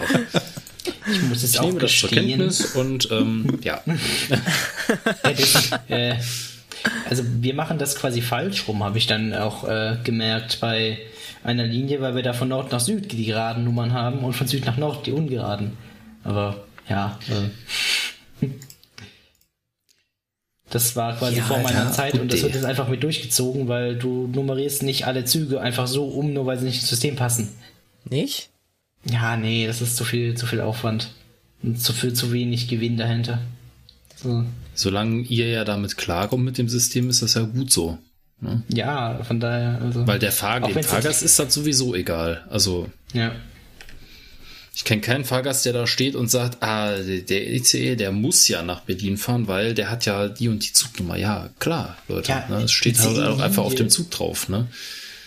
Also ICE-Linie ist ja auch so ein Fall, ne? Da gibt es eigentlich Linie 12, Ja. die von Ja, Interlaken nach Berlin fährt. Und dann gibt es einen Zug, der 12, der fährt davon nach Hamburg. Aber es, äh, Ja. Ich frag nicht, also wenn du da durchblickst, dann ich bin auch schon, wenn die Kollegen anfangen, ja, auf der Linie, auf der Linie 30, da verkehren demnächst und die Züge. Aha. Hm. Google, Linie 30. Aha, von da nach da. Ja, ja, klar, ja, jetzt bin ich ganz bei dir, ne? Hm, ist klar. ja, ich weiß zumindest die ICE-Linien, wie sie halt in Karlsruhe heißen. Ja, ich habe bei den Linien nie durchgeblickt, aber muss ich auch nicht. Hm. Weiß nicht, Markus, wie geht's dir da? Hast du das äh, verstanden mit den Linien? Mit den Also, Linien nein, ist- aber ich habe mir einen Liniennetzplan der ICEs ins Büro gehangen. Hat noch nicht geholfen, aber er hängt da. So was gibt es? Ja, Schön. Ja, Es gibt einen Linien. Cool ist das denn? gibt einen Liniennetzplan für alles. Intercities und ICEs. So, letzter Wunsch von Eisenbahner 1609 wäre ein Vlog ohne Wie vom Cargo Sebastian. Ah, echt? Wünsche gibt es hier? Wusste ich gar nicht. Wie wär's denn mal? Ja, an sich, äh, warum nicht? Weiß ich nicht, ob das interessant ist. Ist es ja, auf jeden Fall? Vielleicht schon. Mach mal. Wenn du wieder eine schöne Ja. Schicht hast, einfach zwischendurch äh, ab und zu mal sagen, was du gerade machst. Äh, Vielleicht mit einem Bild versehen, das wäre cool. Wie machst du das überhaupt dann mit den Bildern? Mm, Also bisher haben wir das mit Bildern ja nicht gemacht, aber äh, Ach so. Ähm, man kann sie in die Shownotes packen und mittlerweile, es geht ja auch, die in äh, die, die Podcast-Folge zu machen und dann werden die durch die Podcatcher angezeigt. Also durch Stimmt, das hatte ich bei der. Rucksack bei der Rucksackfolge ist mir das, glaube ich, aufgefallen. Irgendwo ist mir das aufgefallen. Ja, wir haben das schon mal, wir haben das schon mal ausgenutzt. Also es, es, also es das geht. ist auf jeden Fall machbar. ja. Okay, Windham scheint das wohl nicht zu machen. Wir haben vom Podcatcher geredet. Nicht von MP3-Abspiel, ja. Hat eine Podcast-Funktion. ja, Hast du gerade Winamp gesagt? ja. Oh, die, die, die, die, die 90er rufen an, sie wollen ihr äh, MP3-Spieler zurückhaben. Ach nee, warte, sie haben, sie haben einen Fax geschickt. Ne? Ah, Na gut, es, es ergibt ja alles ein Bild, ne? Analoger Zugfunk, irgendwelche MP3-Spieler, Faxgeräte. ja, also, ne? da wir hier jetzt äh, am Ende mit dem Feedback sind, oder? Äh, ja, ja, ja. Ähm, da ist Fax eigentlich ein sehr gutes Stichwort, weil Oh nein. ich hatte beim Umlaufplan, ähm, da hat noch ein Punkt gefehlt am Ende, was wir dann tatsächlich damit machen. Wir machen nämlich aus diesem Umlaufplan dann einen Wageneinsatzplan. Und da steht dann Zeile für Zeile eben jedes Fahrzeug ist eine Zeile für einen Zug, also ein Zug, der aus drei Wagen besteht, hat drei Zeilen, jeweils für die für ankommende und abfahrende Züge, sortiert, nach eben, also zeitlich, chronologisch sortiert, so. Ja, und da steht dann drin, was macht welches Fahrzeug, welche Folgeleistung hat welches Fahrzeug. Weil die werden ja teilweise auch auseinandergerissen in der Abstellanlage und dann machen sie äh, eigenständige äh, Fahrten und nicht mehr im Zugverband. Und da steht auch das Abstellgleis drin. Und diesen Wageneinsatzplan, den bekommen die Stellwerke unter anderem. Also auch unsere Leitstelle, aber eben auch die Fahrdienstleiter. Und das wird teilweise noch gefaxt. Weil die Stellwerke keine E-Mail haben. Ja, äh, Tja. Ich meine, gut, das ist jetzt bei uns ja nicht viel anders, ne? Ja, aber Also- nee, es ist so, es ist so gerne über, über Fax äh, lustig äh, gemacht wird. Es ist immer noch ein essentieller Bestandteil im Bahnbetrieb. Ja, nicht nur das, auch in ganz vielen Behörden, weil ne, es auch immer Ja. darum geht, dass das ja auch vor Gericht ähm, verwertet werden kann, ein Fax. kurioserweise, was keinen technischen Hintergrund hat, dass das so ist. Ja, das hat, es hat keinen großartigen technischen Hintergrund für den, für den Laien, aber ähm, es, Markus, es ist so, dass das vor Gericht verwertbar ist. Aber nur ja, per und das ist eine E-Mail Genau. nur, ja. und das ist eine E-Mail nur bedingt. Ja. Ja. Und, äh, Unter ganz bestimmten rate mal- Umständen. Rate mal, wie ich dann meine Faxe äh, versende, aktuell. Ja, wahrscheinlich vom Computer aus. Genau, mit Outlook. Da gibt's, haben wir nämlich einen Faxserver, da schicken wir die E-Mail hin mit der Faxnummer drin und dann schickt er das als Fax Das ist raus. herrlich. Das ist einfach herrlich. Ja, ja, ja. Nee, es ist, ist ganz klar. Würde man von heute auf morgen Faxe im Telefonnetz irgendwie äh, blocken, dann kannst du Deutschland zumachen. Ja. Dann fährt keine Das Bahn müssen wir mehr. eigentlich mal machen. Liebe Telekom, Ja, also- Zugriff. Man hat schon gemerkt, in den letzten Jahren haben doch einige Stellwerke dann auf einmal gesagt, hey, wir haben mittlerweile E-Mail. Und dann haben wir sie auch umgestellt auf E-Mail. Aber es gibt noch so ein paar, die äh, weiterhin Faxe bekommen. Und bevor wir diesen Faxserver hatten, habe ich den Plan halt wirklich ausgedruckt. Typische Studenten- oder Praktikantenarbeit natürlich. Äh, ausgedruckt, an den Kopierer gestellt, also den Multifunktions-Fax-Kopierscanner und die Faxnummer eingehackt und dann den Plan einziehen lassen, dann das nächste Stellwerk wieder einziehen lassen und so weiter. Also das ist auf ganz vielen Stellwerken noch äh, gang und gäbe, dass da das Faxgerät die ganze Zeit am Ackern ist und äh, Ja. die ganzen Fahrpläne von irgendwelchen Zügen des Gelegenheitsverkehrs, also Sonderzügen, ausdruckt. Ja. Ja. Ist aber bei Fahrplanmitteilung oder sowas ist das auch äh, genauso gewesen eine ganze Zeit lang. Dass die sich das irgendwie gegenseitig hin und her geschickt haben, dann zur Aufsicht, die hat dir das dann ausgeteilt und ja, Ja, stimmt. Uns ganze wurden die Kram Fahrpläne halt, ne? zugefaxt, äh, zugefaxt über, über, über die Aufsicht und Ja. so. Genau, stimmt. Deswegen, Auch also von daher, das ist ja alles. Zur Aufsicht gerannt. Gott, habt ihr einen Fahrplan für mich? Habt ihr einen Fahrplan für mich? Ja, warte mal gerade. Dü, dü, dü. Ne? ist, ist unterwegs. Genau, genau. Ja, dann sind wir bei dem Abschnitt angekommen, wo wir uns wieder in die Planung vertiefen. Björn, willst du mal ganz kurz zusammenfassen, wo wir stehen geblieben waren? Ja, also wir haben, wie ich gerade schon gesagt habe, wir sind stehen geblieben beim Umlaufplan und ja, haben davor eben erstmal festgelegt, was wollen wir denn überhaupt ändern, was wollen wir denn fahren. Dann haben wir diese, diese Trassen, diese Züge bei DB Netz bestellt. Eventuell haben wir darüber gesprochen, wie Konflikte ausgeregelt werden, wenn denn welche auftauchen. Ja, und dann ging es eben in die, in die Umlaufplanung und Abstellplanung und Feiertage. Darüber hatten wir dann zuletzt noch gesprochen. So mal der, der grobe, grobe Schwenk über die Folge 47. Ja. Und womit machen wir weiter? Ähm, ich würde sagen, wir haben ein Zeitwegdiagramm. Das können wir noch kurz einschieben an der Stelle. Genau, ein, ein sehr wichtiges Tool in deiner Arbeit und dementsprechend habe ich es Ja. auch als Bildchen in der letzten Folge oder für die letzte Folge verwendet und dabei ist so ein bisschen aufgefallen und ich glaube, es gab auch einen Tweet zurück, dass wir uns darüber gar nicht so richtig unterhalten haben, denn ähm, dieses Werkzeug ist eigentlich ganz fantastisch, wenn man einmal verstanden hat, wie das Teil funktioniert. Ja, also in der, in der ich sag mal, üblichen Darstellung ist es so, dass auf der Achse von links nach rechts die Betriebsstellen aufgetragen sind. Hm. Und Der, der Mathematiker spricht von der X-Achse. also die horizontale Achse. ja, genau. ähm, und dann auf der Y-Achse, also nach unten, hat man dann die, die Zeit. Genau. Also man stellt dabei immer eine einzelne Strecke dar. Also es stellt nicht ein ganzes Netz, sondern immer nur eine einzelne Strecke. Das heißt, die Strecke von, nur mal als Beispiel, was wäre so eine Strecke bei euch, die man auf ein so ein Diagramm darstellt? äh, von äh, Karlsruhe nach Bruchsal. Von Karlsruhe nach Bruchsal. Ja, da ist dann zum Beispiel, habe ich jetzt auch schon gleich eine Eigenschaft vorweggenommen, wenn man den Netzplan dazu ansieht. Dieses äh, Zeitweg-Diagramm kann man sich zumindest mit heutiger Software über alle möglichen Bereiche erzeugen lassen.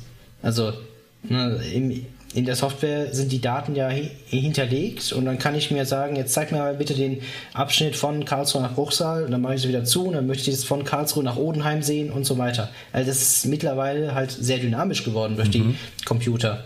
Früher musste man da wirklich pro Strecke Papier haben, Ja, wo die ja. Züge entsprechend eingetragen sind. So, und jetzt haben wir also gesagt, wir schreiben an die X-Achse quasi die Streckenkilometrierung. Also wenn Ja. das von Karlsruhe nach Bruchsal geht, dann haben wir ganz links Karlsruhe Kilometer null eventuell und ganz rechts Bruchsal, Kilometer, lass mich lügen, 25. Ja, so ungefähr. Und dann ist das maßstabsgetreu dementsprechend dargestellt, allerdings nicht jetzt irgendwie für jeden Kilometer irgendwie ein, ein, eine Markierung, sondern dann für die einzelnen Betriebsstellen, weil die Kilometrierung, die interessiert jetzt hier bei der Planung eher weniger, sondern diese Betriebsstellen interessieren halt.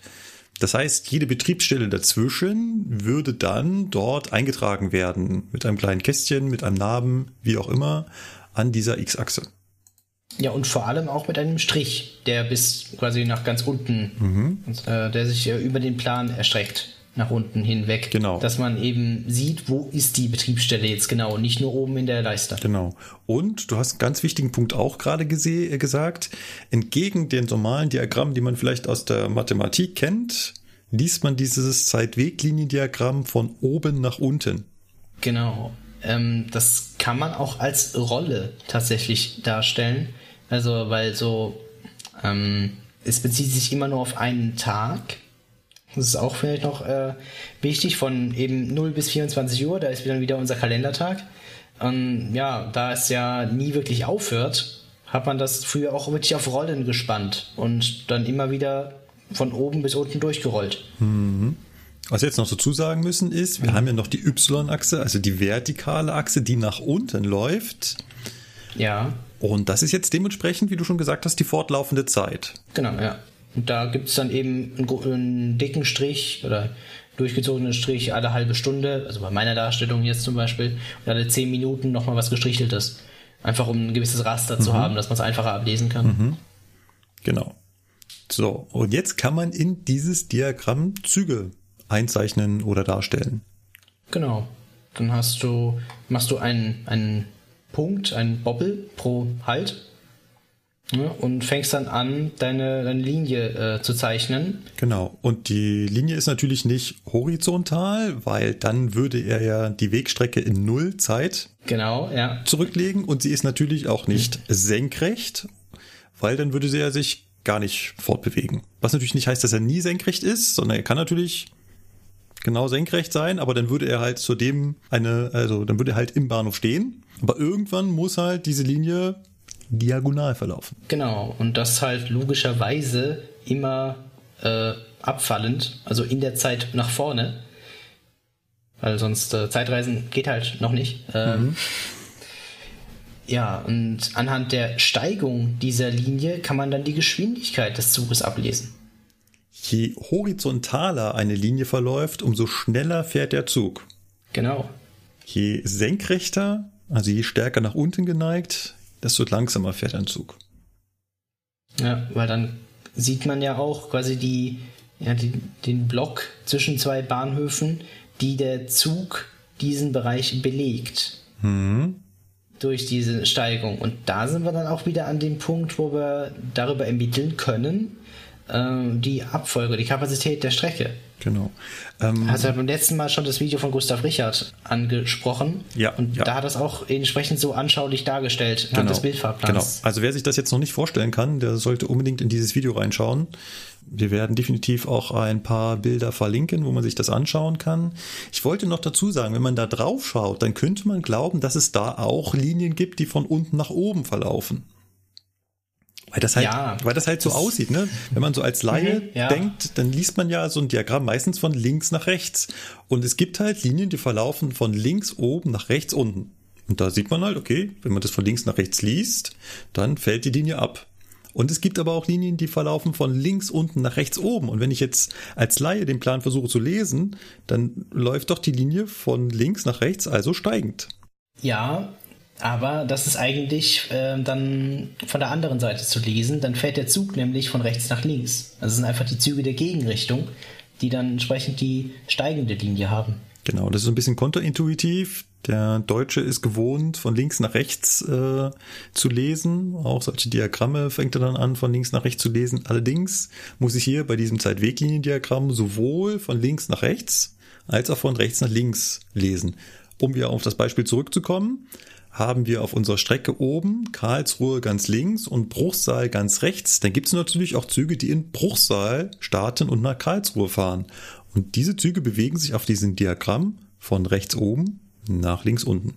Ja, ähm, die Strecke ist jetzt zweigleisig. Hätte man eine eingleisige Strecke, dann könnte man sehen, wo sind die Kreuzungsstellen der Züge. Zum Beispiel und dann prüfen, habe ich vielleicht eine Luftkreuzung eingebaut.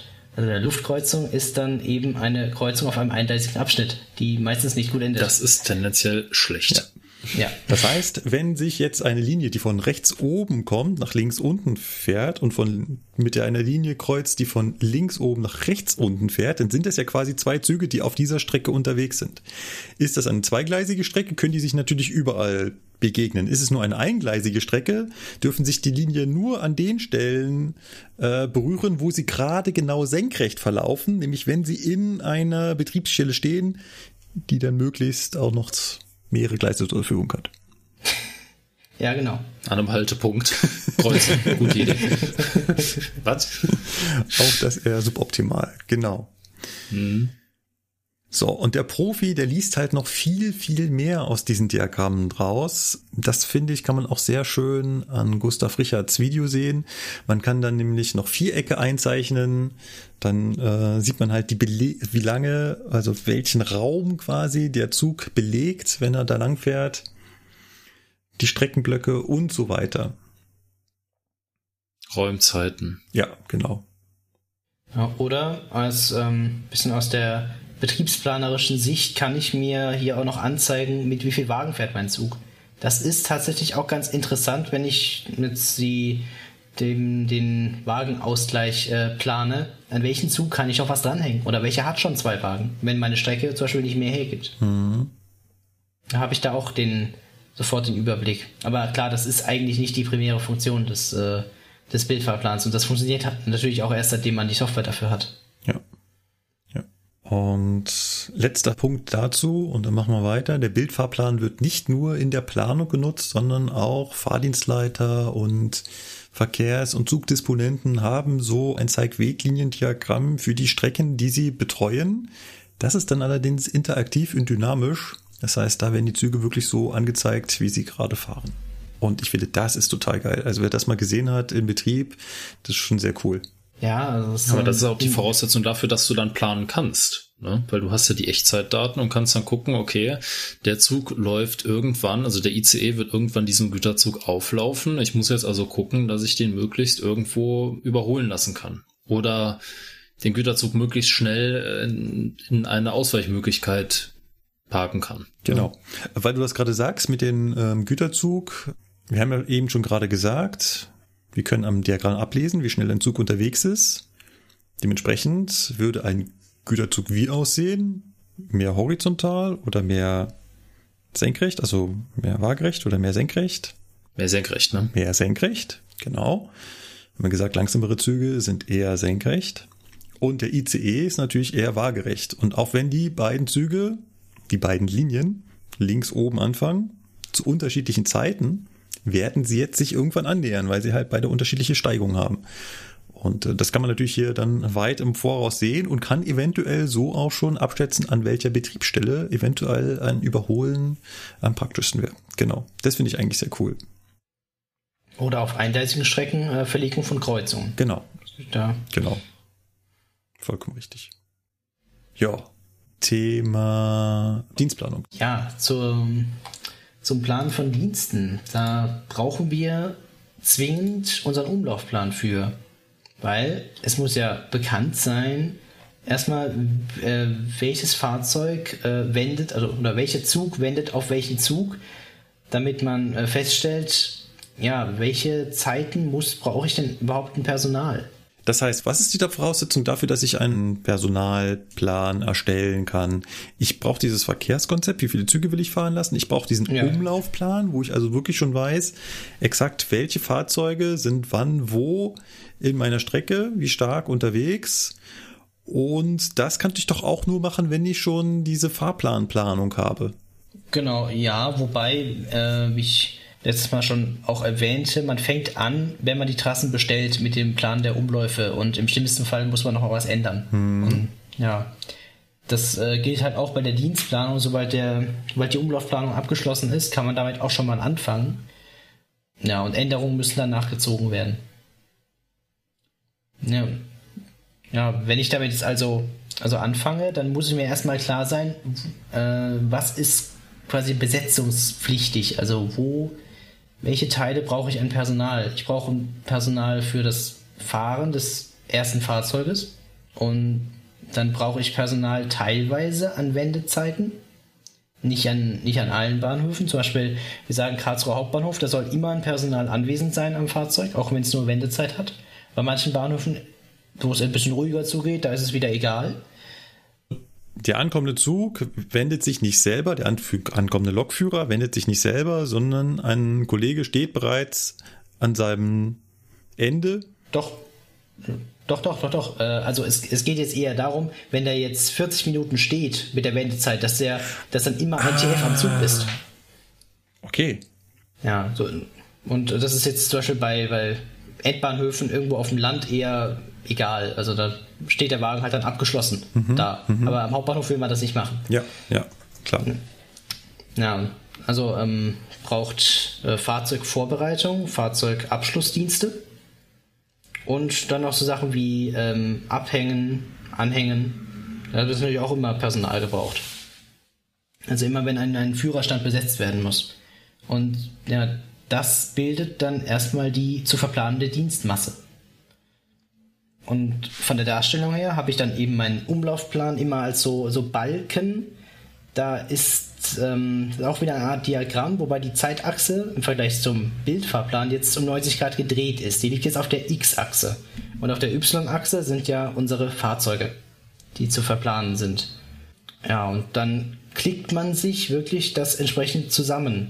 Also du klickst dir dann eben den einen Zug an von den jeweiligen Ablösestellen zur, zur nächsten Ablösestelle. Das ist nämlich auch etwas, was man noch festlegen muss. Wo will ich überhaupt ablösen? Also, wo, wo, wo ist es sinnvoll, das äh, zu machen? Denn umso mehr Ablösestellen du hast, umso kleinteiliger wird es natürlich auch einen vernünftigen Dienstplan zusammenzubauen.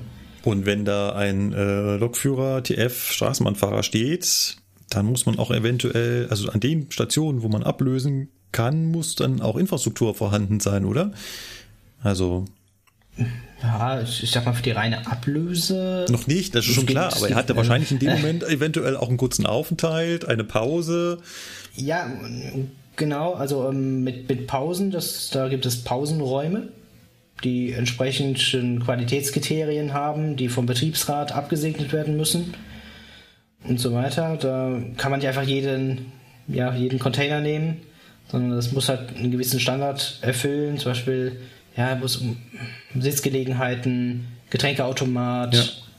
Fernseher oder was auch immer, äh, was da vorhanden sein äh, muss. Und dann, ja, äh, Pause bedeutet bei uns die gesetzlich unbezahlte Pause. Das sind ja laut Arbeitszeitgesetz bis sechs Stunden Dienstdauer also insgesamter Dienstdauer braucht man keine Pause. Mhm. Ab dann 30 Minuten und ab 9 Stunden sind es äh, 45 Minuten. Und die maximale Arbeitslänge ist dann 10 Stunden, 45 Minuten inklusive dieser 45 Minuten unbezahlter Pause. Aber wir wollen jetzt nicht in das tiefe Arbeitsrecht absteigen. Ansonsten würde ich noch anmerken, dass es da nicht um die Gesamtlänge der Schicht gibt bei der Anrechnung, bei der Berechnung der Pause, sondern um die schutzwürdige Arbeitszeit. Äh, ja, wobei das eben nach Unternehmen unterschiedlich ist, ja, wie das genau gehandhabt deswegen wird. Deswegen lass uns da bitte äh, nicht in dieses, okay. äh, in dieses Loch hinabsteigen, das wird nicht gut. okay. ähm, ich wollte nur noch auf das Detail hinweisen, also wenn die Schicht halt von sechs Stunden aus irgendeinem Grund auf über sechs Stunden geht, dann musst du auf einmal eine Pause unterbringen. Als Planer. Ja. Und das ist zum Beispiel eine Fahrplanänderung. Der Zug fährt jetzt fünf Minuten später. Dann wird die Schicht sechs Stunden fünf es ist dann für den Planer blöd, weil er muss irgendwo eine Pause unterbringen und für den TF auch. Er kriegt nämlich nur noch 5 Stunden 35 bezahlt. Ja. Ja, obwohl er 5 Stunden länger unterwegs ist. 5 Minuten. Äh, ja, klar, natürlich fünf Minuten. fünf Stunden. Jo. ja, also Netz meldet zurück, Ihr Zug kann so fahren, ist nur fünf Stunden länger unterwegs. ah. Genau. Ja, das ist, äh, ja. man verschiebt einen Zug nur um fünf Minuten und ähm, beziehungsweise äh, Netz konnte ja sogar, äh, du hast gesagt, um zwei oder drei Minuten ohne Rücksprache, drei, drei, drei Minuten die Züge ohne Rücksprache verschieben und das kann natürlich im ungünstigsten Fall äh, so eine ganze Dienstplanung dann durcheinander bringen. Ja, wobei tatsächlich, also auch wenn wir nicht die berechtigte Beanstandung äh, ja, setzen dürfen, können wir trotzdem mal drüber reden, ob der wirklich verlegt werden muss. Also wir versuchen natürlich als Anbieter von Taktverkehr immer darauf zu pochen, dass das nicht passiert, dass unser Takt nicht kaputt gemacht wird. Ja. Ja, diese ganzen äh, Schichten müssen natürlich dem Betriebsrat vorgelegt werden, damit er die prüfen kann und dann, dann sein Okay gibt, dass die so gefahren werden dürfen. Da steigen wir jetzt nicht tiefer hinab. Das ist bei uns auch. Ja, Ja gut, ist ja normales Prozedere, ne? Also das Ja, ist, denke ich genau, mal, bei. also das ist- ich könnte mir vorstellen, bei Verkehrsunternehmen, die ein Busnetz betreiben, ist das auch ähnlich. ja. Gut. Äh, habt ihr noch Fragen? Also Ja, du, du, ähm, du hast ja da, steckst ja dann um, im Endeffekt so in einer Zwickmühle. Also du, du hast ein ganzes, ein gesamtes Betriebskonzept und machst daraus jetzt die Dienstplanung. Du hast ja aber auch nur ein bestimmtes Repertoire an, an, an Lokführern. Ja, das ist ähnlich wie bei den, beim Umlaufplan mit den Fahrzeugen. Also ähm, man, man weiß ja auch in Absprache mit der Personaldisposition, wie viel kann man denn verplanen. Ja, aber bei also- Fahrzeugen, das ist ja nicht dehnbar, weil Fahrzeuge sind entweder da oder sind sie nicht da. Aber bei Personalplanung kann man ja sagen, ja komm, hier, die Stunde, die kriegen wir dann noch irgendwie rein und ja, komm, da brauchst du ja nicht zwei Reserve, reicht auch einer. Ja, also wie gesagt, man, man äh, spricht sich dann mit der Personaldisposition ab, wie viele Dienste kann man denn pro Standort machen. Ja. Ja, Also das ist auch wieder nach Verkehrsunternehmen natürlich unterschiedlich, wie viele Einsatzstellen hat man und wie groß sind die. Wir haben relativ viele Einsatzstellen, also so 70 Prozent der Linienendpunkte haben auch eine Einsatzstelle mit dran. Ich weiß, das habe ich auch hier im Podcast gehört, S-Bahn München hat da, macht das ganz anders mit einer riesengroßen am Ostbahnhof. Ja, genau, Und dann sind halt die ersten, die letzten Absteller und die ersten Einsätzer Nachtdienste. genau. Ja, das ist hier zum Beispiel anders. Da haben diese Abstellorte eben dann auch eine Einsatzstelle mit dabei. Hm. Aber ihr habt auch auf jeden Fall symmetrische Schichten, oder? Also Ja, stimmt. Das ist noch ein, ein wichtiger Punkt. Also das Ende einer Schicht ist immer da, wo es auch angefangen hat. Das äh, muss man beachten. Und zur Not gibt es eben eine Gastfahrt. Das ist äh, Genau, das, heißt, wenn, wenn, wenn, eine, wenn ein Zug in Bruchsal anfängt, dann hat der Kollege, der dort Dienstbeginn hat, auf jeden Fall auch da Dienstende. genau. Und wenn sein letzter Zug aber äh, Karlsruhe Hauptbahnhof endet und danach halt kein Einsatz mehr drauf ist, dann hätte er jetzt eine Gastfahrt. Das heißt, er fährt als Fahrgast hinten in einem Zug mit, um dann in Bruchsal bezahlt mit, wo gesagt, bezahlt mit. Also Ja. nicht nur, dass er die Fahrkarte dafür kriegt, sondern es ist auch Arbeitszeit, die er da drin sitzt und ähm, hat dann sein offizielles Dienstschluss genau da, wo er auch angefangen hat. Ja. Äh, was es noch zu erwähnen gilt, ist Taxi. Das Taxi ist äh, auch ein essentieller Bestandteil unseres Betriebs, weil wenn man nicht jetzt den letzten Zug irgendwo abstelle, wo keine Einsatzstelle ist, dann muss der TF ja irgendwie zurückkommen. Und das macht er dann per Taxi. Das heißt, ihr müsst auch Taxifahrten bestellen. Genau. Das gehört mit dazu, dass man eben Taxifahrten hat. Das ist vielleicht eine Handvoll, aber trotzdem. ähm, ist auch bei der großen Eisenbahn und bei allen Eisenbahnen, wo ich bisher gefahren bin, ich bin noch nie so viel Taxi gefahren wie als Lokführer. Ja, äh, In der Tat. Ich hätte auch nicht gedacht, dass ein Bereitsteller so viel Taxi fahren kann, aber das, das kann er. ja. Ihr habt aber kein Dienstauto, oder? Also ähm, Äh, hatten wir tatsächlich mal, dass wir Taxifahrten ersetzt haben durch einen Dienst-Pkw, Ja. aber das, äh, ja, das hat man dann später ersetzt, dass man da eine Einsatzstelle aufgemacht hat. ja, ja. Finde ich eigentlich auch gar nicht so schlecht, das Prinzip. Das heißt, äh, der Letzte, der seinen Zug da draußen abstellt, dort einen Pkw vorfindet und diesen halt eben äh, zu seiner normalen Dienststelle fährt und der Erste nimmt genau diesen Pkw und fährt wieder raus. Und äh, Ja. dann ist der Pkw halt zweimal am Tag unterwegs, aber ich würde sagen, das rechnet sich trotzdem, je nachdem, wie lang die Strecke ist. Ja, bestimmt. Äh, ich meine, es wird ja einen Grund haben, warum man es mal gemacht hat. Genau. genau. Ja, äh, was wir noch haben, ist, sind Subunternehmer. Also nicht alle Leistungen werden von uns selber gefahren. Und der größte Subunternehmer von uns ist DB Regio. Ihr lasst die Regio für euch fahren. Ja, weil einige Strecken waren ja in Hand der DB und die Kollegen, die zum Beispiel in, in Freudenstadt äh, gearbeitet haben, an der Einsatzstelle dort, dann kommt auf einmal die AVG und übernimmt den Verkehr. Ja, was sollen die sonst machen? Also dann fahren sie eben bei uns. Ja. Ja, Weil die also- sind immer noch bei der DB angestellt. Genau. Und wir planen für die die Schichten. Dann schicken wir die Schichten der DB. Ähm, die tippen die ab bei sich in ihr eigenes System. Und ja, dann wird das eh nochmal für die TF in deren üblichen DB-Form veröffentlicht. Auch mit teilweise anderen Vorgaben, die dann wieder durch Betriebsrat und so weiter oder Klar, Tarifverhandlungen ja. Äh, kamen. Was man auch immer ein bisschen bei der Planung im Hinterkopf behalten muss, dass die teilweise andere Vorgaben haben. Ja. Sonst kommt nämlich die Schicht zurück und sagt, nee, geht nicht, kriegen wir die bei uns so nicht ein. Genau, diese, diese Problematik habt ihr dann auch. Gut, Ja. Das war die Personalplanung. Dann hatten wir beim letzten Mal ja schon das Thema Feiertage, die alles durcheinander bringen. Was aber Ja. noch ein ganz großes Thema ist, was Sachen durcheinander bringt, sind, und ich glaube, der äh, Sebastian kann gerade ein ganz großes Lied davon singen, Baustellen. Ja, das Baustellen, Sonderverkehre, gibt es ja verschiedene Typen von. Hat erstmal die Feiertage natürlich, das ist auch irgendwo Sonderverkehr, hatten wir beim letzten Mal schon abgehandelt. Die haben ja aber den riesen Vorteil, Planbar. dass ich jetzt schon weiß, wie in zwei Jahren die Feiertage Ja. sein wird. Also es kommt ja keiner auf die Idee, anderthalb Wochen vorher zu sagen, wir machen mal drunter einen Feiertag. Warte mal, oder? doch, da gab's neulich was, aber hat man, glaube ich, wieder abgeblasen. Äh, ja, äh, also wir hatten schon für uns äh, vorgenommen, wir machen nichts. Also da kannst du nichts mehr ändern bei dem Vorlauf. Ja, ja. ja, ähm, genau. Dann gibt es aber auch die größeren Baumaßnahmen, die, ähm, ja, die im Netzfahrplan angemeldet werden. Das heißt, äh, schon im Vorhinein. Das heißt, für 2022 wisst ihr jetzt schon, dass äh, auf der Strecke zwischen Bruchsal und Karlsruhe gebaut wird. Ähm, ja, zum Beispiel die Strecke zwischen Karlsruhe und Graben-Neudorf, gerade eine weiter westlich, da wird gebaut und da sind dann Züge eines gewissen IVU betroffen, die gerne mit weißer Lackierung umherfahren und immer wenn die betroffen sind in besonderem Maße, kommt die Maßnahme in den Netzfahrplan. Was zur Folge hat, dass wir teilweise eben dann Haltausfälle haben auf der Strecke Bruchsal-Karlsruhe. Weil wir müssen schneller fahren, damit da die anderen weißen Züge noch fahren können. Ja, ist ja auch wichtig. Ne? Hättest du es nicht gesagt, hätte ich es gesagt. Ach ja. Ja. Äh, passiert das automatisch? Äh, wird euch das so untergeschmuggelt? Sagt man hier übrigens, eure Züge Nee. halten jetzt ein Weilchen da nicht? Oder?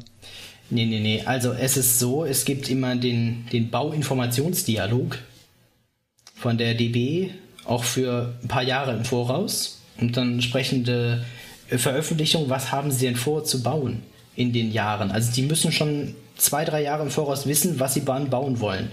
Und dann wird eben gesprochen mit den Verkehrsunternehmen, welches Konzept kann man da drauf aufbauen. Das wird dann gemeinsam entwickelt für die, für die größeren Maßnahmen. Ja, ja. Und es gibt aber auch genügend unterjährige kleine, kleinere Maßnahmen wie Nachtsperrungen von 0 bis 4 Uhr ist die Strecke gesperrt, die letzten Züge müssen ausfallen. Die kommen dann teilweise doch relativ äh, knapp in Anführungszeichen ein paar Monate vorher erst. Da werden die bekannt. Ja, natürlich. Äh, Bauarbeiten ergeben sich halt stellenweise auch spontan. Ähm, dann müsst ihr Ja, natürlich. gut, wobei Ad-Hoc-Maßnahme ist jetzt wieder was anderes. Ja, ne, Also okay, das ad hoc ist, äh, ist nochmal was anderes. Aber wenn jetzt plötzlich äh, da Schienenbruch festgestellt wird und gesagt hat, da muss jetzt was gemacht werden, dann äh, ist das natürlich was anderes. Aber es gibt natürlich auch äh, Baumaßnahmen, wo gesagt, da weiß man es vielleicht drei Monate vorher oder ein halbes Jahr vorher. Ja, Aber halt natürlich nicht Genau. so weit, dass es halt schon in die Jahresfahrplanplanung eingegangen ist. Ja, wobei es geht nicht jede Baustelle in den Jahresfahrplan ein. Also wie gesagt, es sind immer nur meistens die größeren Ma Maßnahmen, wo Fernverkehr betroffen ist. Ein, Das kann man. ein Schelm, wer Böses dabei denkt. ja, das äh, sieht man sehr gut auch an der Baustelle, die ich jetzt bearbeitet habe die letzten Monate. Einfach, ich bin ja, also ich habe gesagt, ich bin eigentlich im Jahresfahrplan, aber gut, die äh, Baustelle ist schon was Größeres, deswegen habe ich die jetzt mal mit übernommen, auch um die Kollegen zu entlasten. Das ist im Bahnhof Rastatt, der barrierefreie Umbau. Rastatt ist Eisenbahn Deutschland seit dem Sommer 2017, hoffentlich ein Begriff, wo Ja. das ungefähr ist. Ich glaube, da sind so ein paar Millionen zubetoniert worden. ja. Äh, es hat uns äh, doch relativ wenig getroffen, weil halt eine Linie abgeschnitten wurde und dann sind wir ein bisschen gependelt zwischen Baden-Baden und Aachen, aber gut, okay. Äh, Es gab andere, die hatten da mehr Probleme. Fernverkehr. ja. Ähm, der Güterverkehr äh, auch massiv, ne? hm. Ja, äh, das war klar, dass ich auch einen abkriegen muss. nee, das stimmt natürlich. Die Schweiz hat dann schon irgendwo angefangen zu meckern. Wo bleiben unsere Güterzüge? Mhm. Ja, äh, auf jeden Fall hat dann damals auch der Bahnchef mitbekommen, wie der Bahnhof Rastatt eigentlich aussieht und äh, nicht unbedingt in einem guten Zustand war. Und deshalb wurde der jetzt umgebaut. Also man ist jetzt gerade dabei. Morgen beginnt auch die nächste Phase. Da ist jetzt zum Beispiel der Bahnsteig an den Gleisen 6 und 5 gesperrt und da wird umgebaut. Dafür müssen natürlich auch die Gleise gesperrt werden. Was Einschränkungen im Zugverkehr hat. Ja. Um, ähm, ja, da hat uns dann die DB Netz erst einmal eine sogenannte ZVF übermittelt. Das ist die Zusammenstellung vertrieblicher Folgen. Nochmal bitte ZV. Die Zusammenstellung vertrieblicher Folgen. Ach, die Zusammenstellung ZVF. vertrieblicher Folgen. Ja. Da geht es nicht um die betrieblichen, sondern um die vertrieblichen. Ja, weil DB Netz vertreibt ja Trassen. Ah. Aha, aha, ah, okay, ja. ja, ja, das ist nicht ganz intuitiv, nee. aber wenn man ein bisschen drüber nachdenkt, versteht man es. Ja, vielleicht. Ja, und wenn man dann diese ähm, Übersicht bekommt, da steht drin, welche Gleise sind wann gesperrt und was denkt sich Netz aus, was man da machen könnte. Also in welchem Abschnitt muss dann der Zug mindestens entfallen. Ne? Also Netz kennt ja unsere Züge aus der Trassenbestellung mhm. und die werden dann einfach mal rigoros abgeschnitten an beiden Seiten, wo sie nicht mehr fahren können. Oder verspätet. Wenn man weiß, da wird es auf jeden Fall wegen einer Eingleisigkeit Verspätung geben. Okay, das heißt, wenn ein Raststadt ges gesperrt ist und da, also ist ja nicht ganz gesperrt, sondern nur einzelne Gleise, aber sagen sie, hm, das, ihr seid die Ersten, die da wegstecken müssen, weil die anderen Züge müssen noch fahren, dann könnt ihr euren Zug, der aus Aachen kommt, nur noch bis Baden-Baden fahren lassen und das ist dann halt so. Ja, gut, also in dem Fall geht es äh, darum, weil die Murgtalbahn nur an diese beiden Bahnsteiggleise angebunden ist. Die also Murgtalbahn ist die, die aus wo kommt? Auf Freudenstadt, S8 ist 81 ah. wäre das. So, und da kommst du nur an diese beiden Gleise, die auch einen Bahnsteig haben. Mhm. Und ja, deswegen hast du zwangsläufig eine Unterbrechung der S8 in ihrem normalen Laufweg. Ein bisschen schwierig ist an der Stelle tatsächlich noch, dass wir da eine Infrastrukturgrenze haben. Also kurz nach dem Bahnhof Rastatt, wenn es Richtung Burgtalbahn geht, wechselt die Strecke die Eigentümerschaft auf die AVG, weil wir die Strecke gepachtet haben von der DB Netz. Deshalb sind wir da selber zuständig für die Trassenbearbeitung. Aber nichtsdestotrotz äh, geht Netz dann her und sagt, die Züge müssen halt ausfallen von, äh, ja, von Ötigheim bis zur Infrastrukturgrenze, mhm. weil sie nicht fahren können auf diesem ja. Laufweg, ja. denn das Gleis ist ja gesperrt. Ja. So, wenn ich dann dieses Dokument bekommen habe, dann schaue ich mir das an und muss mir ein Konzept überlegen, äh, wie diese diese ZVF angepasst werden soll, so dass es für uns auch betrieblich sinnvoll ist. Das heißt, du nimmst nicht den Telefonhörer in die, in die Hand, rufst Netz an und fragst, ob die einen Arsch offen haben, sondern äh, nee. Äh, ganz geflissentlich setzt du dich an dein PC und schaust, äh, was da geht. Und dann ja. ähm, wird es wahrscheinlich auch um Ersatzmaßnahmen gehen, oder? Äh, genau. Also bei der Baustelle haben wir jetzt äh, etwas ausgenutzt. Ich habe ja auch betont, es sind die Gleise mit Bahnsteig, die man nicht erreichen kann. Es gibt auch noch Gütergleise östlich davon. Hm. Das heißt, wir fahren einfach ohne Halt an Rastatt vorbei. Hm. Gar nicht so schlecht. Das geht, ja, davon erreicht man aber nur die Ettlinger Strecke und nicht die über Domersheim. Und wir erzählen keinen davon. genau. Dass wir das tun. das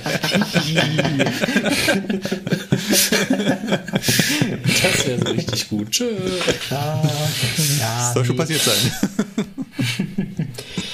ja, da haben wir ja unsere S81, die auch über Ettlingen fahren würde normalerweise. Und dann werden die ganzen S8-Züge zur S81 und fahren dann eben stündlich über Ettlingen und die S8 aus Karlsruhe endet in Rastatt. Das ganze Konzept hier jetzt in der äh, Länge zu erklären, würde tatsächlich ein bisschen kompliziert ja, werden. Müssen wir auch nicht, aber. Lass ich das jetzt einfach äh, mal äh, ich, dabei bleiben. Ähm, ich glaube, alle Nicht-Karlsruhe haben wir eh schon an der Stelle verloren. Vor allem Raststätter, ja, aber. Ähm, Ja, ähm, es gibt auf jeden Fall dann SEV-Bus, um den Halt in Rastatt anzubinden, an einen kleinen Haltepunkt namens Rastatt Beinle. Und der pendelt dann eben immer zwischen den beiden Bahnhöfen hin und her. Und den müsst ihr natürlich auch bestellen. Und der muss natürlich auch rechtzeitig genau. wissen, wie viel Busse er wann wie fahren lassen muss. Genau, also da gehe ich dann her und denke mir jetzt erstmal, oder lass mir erstmal von unserem Busbetrieb, extra Abteilung, die sich halt um unsere Busverkehre kümmert, äh, die Fahrzeiten geben. Also was sie veranschlagen würden für die Fahrt von Rastatt ja. nach Rastatt Beimele. Ja. Und dann schaue ich mir meinen Fahrplan an und plane, wann dann der SEV fahren soll. Ja. So, jetzt habe ich teilweise natürlich die Problematik, dass ich abends schon ab Kuppenheim, das ist der nächste Halt nach Rastatt Beinle, ausfallen muss, weil dann wirklich gar nichts mehr fährt. Also abends macht das Netz die Strecke komplett dicht. So, und dann muss ich schauen, dass natürlich die Fahrzeiten aufeinander passen mit der verlängerten Zeit des SEV. Also es ist eine Umsteigezeit in Rastatt und du hast ja. eine Umsteigezeit in Kuppenheim. Ja. Und zusätzlich braucht der Bus auch nochmal dreimal so lange. Ja. ja. Kurze Frage, also gibt es dafür einen Plan? Hast du da so eine, so eine Liste, wo du sagst, okay, wenn ich jetzt eine Baustelle habe, dann muss ich die Punkte alle Stück für Stück abarbeiten? Weil wenn ich jetzt sowas höre, würde ich sagen, ja, es ist halt blöd, wenn jemand vergisst, die Busse zu bestellen. Äh, ja, also hat da schon so halt eine, wir haben da schon eine OneNote-Tabelle für, wo wir die Baustellen führen. Aber eigentlich ist es ja, also das ist halt dann oh. einfach dein, dein normales Geschäft und äh, ne? Okay, du, du meinst, äh, ich vergesse auch nicht die SIFA zu drücken zwischendurch, nur weil es nicht auf dem Zettel steht, deswegen. Äh, genau, ähm, ja. Äh. okay. Ja. Wie, darf ich kurz eine Frage einwerfen? Klar. Wie ist das eigentlich mit Anschlussgarantien bei einem SEV? Also müsst ihr, also andersrum, weil du kannst ja bei einem SEV, wie im normalen Busnetz ja auch, kannst du ja Verkehrssituationen, Verkehrsunfälle, ähm, irgendwelche anderen Sachen nicht vorhersehen. Mhm. Ähm, die Frage ist, wie ist denn das bei einem SEV? Weil der Zug kann ja nicht unendlich lange warten, weil der ist ja auch in seinem Plan eingearbeitet. Aber gibt es da einen Puffer, den man da berücksichtigt? Oder sagt man einfach, der muss zur Minute X da sein, wenn der nicht da ist, muss der Zug abfahren. Punkt. Also es ist so, dass der SEV tatsächlich relativ viel Puffer eingeplant hat. Das sieht dann so aus, okay. dass er vom letzten Halt bis äh, vom vorletzten zum letzten Halt nochmal eine sehr lange Fahrzeit bekommt, einfach als Pufferzeit. Mhm. Und ja, die okay. Übergangszeiten sind natürlich auch so entsprechend gewählt, ähm, dass das eigentlich in 90% der Fälle funktionieren muss. Und ansonsten gibt es Reisendenlenker okay. vor Ort, die dann auch nochmal dem TF nicht anweisen, aber zumindest bitten können, vielleicht doch nochmal ein bisschen zu warten, weil der Bus gerade mhm. noch um die Ecke zu sehen ist. Die musst du natürlich auch einplanen, die ja. äh, Reisendenlenker. Äh, ja, aber das kommt erst später. Also noch sind wir dabei, das Konzept zu erstellen. Äh, weil genau, dieses mit dem, mit dem Warten, das ist ja auch immer, immer wieder so eine Sache. Ähm, wir haben da so eine ganz berühmte Stelle bei uns im Netz, wo wir als Kölner hinfahren. Das ist Norddeich-Mole. Da haben wir einen Fähranschluss. Und da gibt es zwischen der Reederei und der DB äh, VL Hannover so ein stillschweigendes Abkommen. Der Zug wartet aufs Schiff und das Schiff wartet auf den Zug. Ja? Ach, Jetzt ist das da oben halt. Hm. Ja, ja, das ist ja, das ist das dann auch wirklich. Ne? Ähm, jetzt ist das da oben halt so, okay, ne, so fünf, sechs Minuten Verspätung kannst du schon mal rausholen, ne? aber wir sprechen da halt auch von ganz anderen Dimensionen. Also wenn da mal so ein Schiff verspätet ist, dann kann sich das auch schon mal um eine Dreiviertelstunde handeln. Ne? Und dann ist das ja nicht mal einfach so mit, ja, wir machen hier mal Anschluss unter der Hand, ne? sondern dann mhm. müssen ja schon so ein paar Beteiligte mehr da im Boot sein, weil das fällt dann ja auch schon ein bisschen auf. Ne? Also, Im wahrsten Sinne des deswegen, Wortes, ne? Aber ja, ja, also, oder wenn wir mal massiv Verspätung haben und das ist die letzte Fähre nach Nordrhein oder nach Jüst, äh, dann sagen die auch irgendwann Leute, ähm, wir können jetzt nicht mehr warten, weil gleich ist kein Wasser mehr im Teich. Dann kommen wir ja auch nicht mehr weg. Also da ist keinem mitgeholfen. Ne? Das ist ja dann auch so ein bisschen blöd. Ja. Ja. Ja, ähm, worauf ich noch äh, hinaus wollte mit der längeren Fahrzeit, da musste ich in den Abendstunden den kompletten Fahrplan im Murgtal neu konstruieren, weil ich alle Züge so um 20 bis 30 Minuten geschoben habe, damit sie noch SEV-Anschluss haben. Hm. Ja, und die werden halt entsprechend verschoben. Dann haben wir aber in Freudenstadt Anschlüsse. Aus jetzt äh, ja, Stuttgart zum Beispiel oder aus Offenburg. Und du kannst halt keinem erklären, warum er aus Offenburg kommend jetzt nicht seinen Zug zum Stadtbahnhof nach Freudenstadt bekommt, weil in Rastatt Bahnsteigarbeiten sind. Deshalb äh, wurden dann noch Zusatzzüge eingebaut zum Beispiel. Also Zusatzpendelfahrten. die diesen Anschluss herstellen.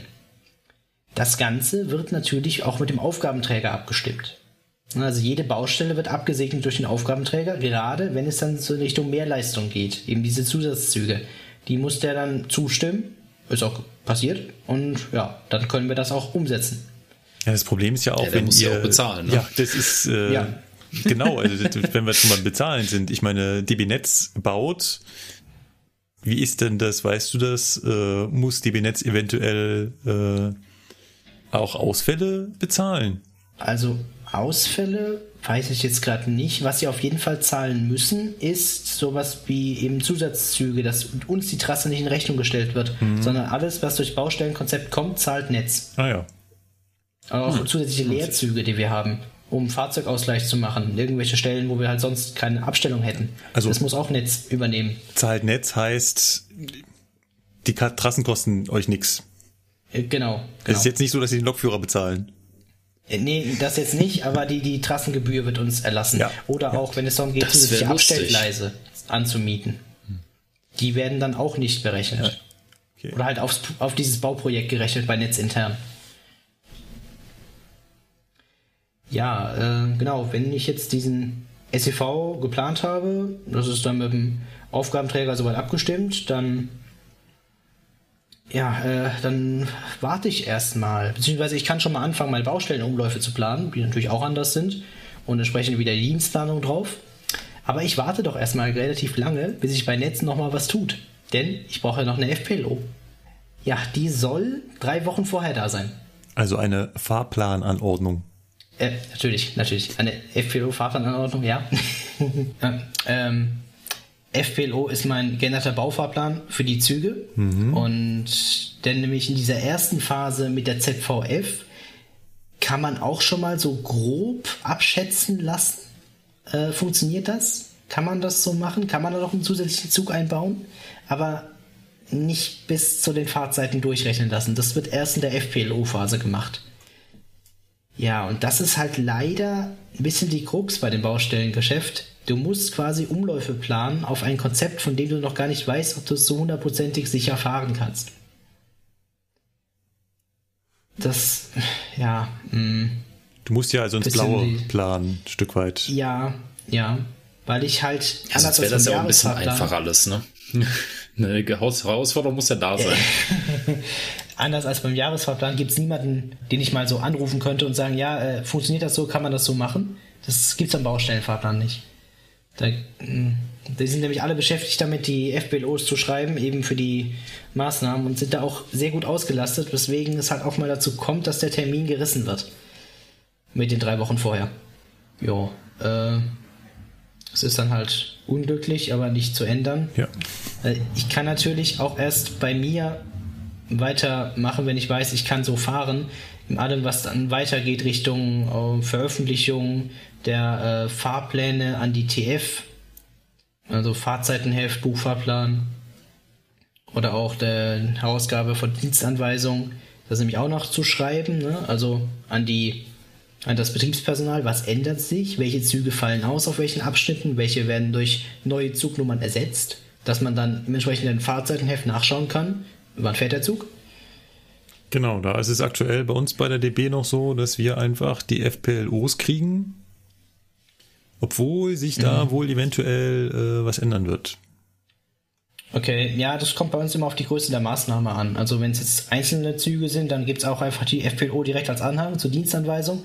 Ansonsten wird das Fahrzeitenheft neu gedruckt.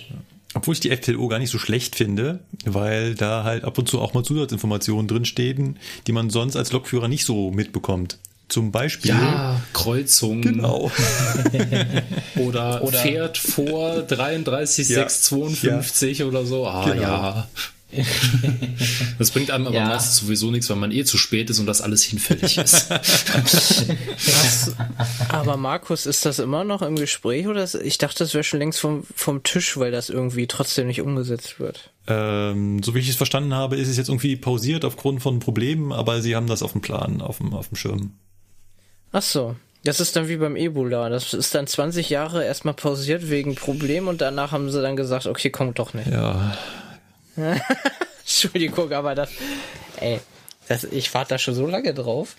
Du wirst noch Ja, lange warten gut. müssen. Es würde die Sache einfacher machen, weil als Lokführer diese Bet, äh, nicht Betra, sondern diese FPLO, es, es, es bringt einen um manchmal. Also was ich von allen an FPLOs schon von Netz bekommen habe, dem konnte ich nur die Hände über den Kopf zusammenschlagen. Das ist äh, Frage an den Björn. Ist das bei euch auch so, dass die Qualität der FPLOs mehr so hm, ist? Es kommt auf den Bearbeiter an.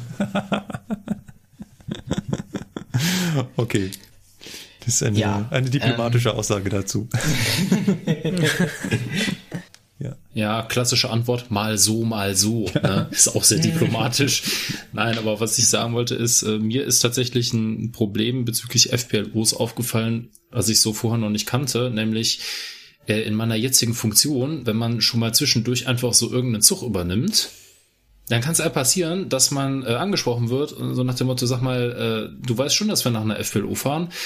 Äh, ja, klar weiß ich das nicht, ne? weil das ja. Problem ist, dass das halt in der Schicht hinterlegt ist und wenn ich einfach so einen Zug ablöse mit der Fahrschule, habe ich diese Schicht nicht. Deswegen habe ich mir angewöhnt, meinen Laptop mitzunehmen, vorher nachzugucken, was das für eine Schicht ist, die der Kollege da hat und schon mal reinzugucken, ob der eine FPLO hat.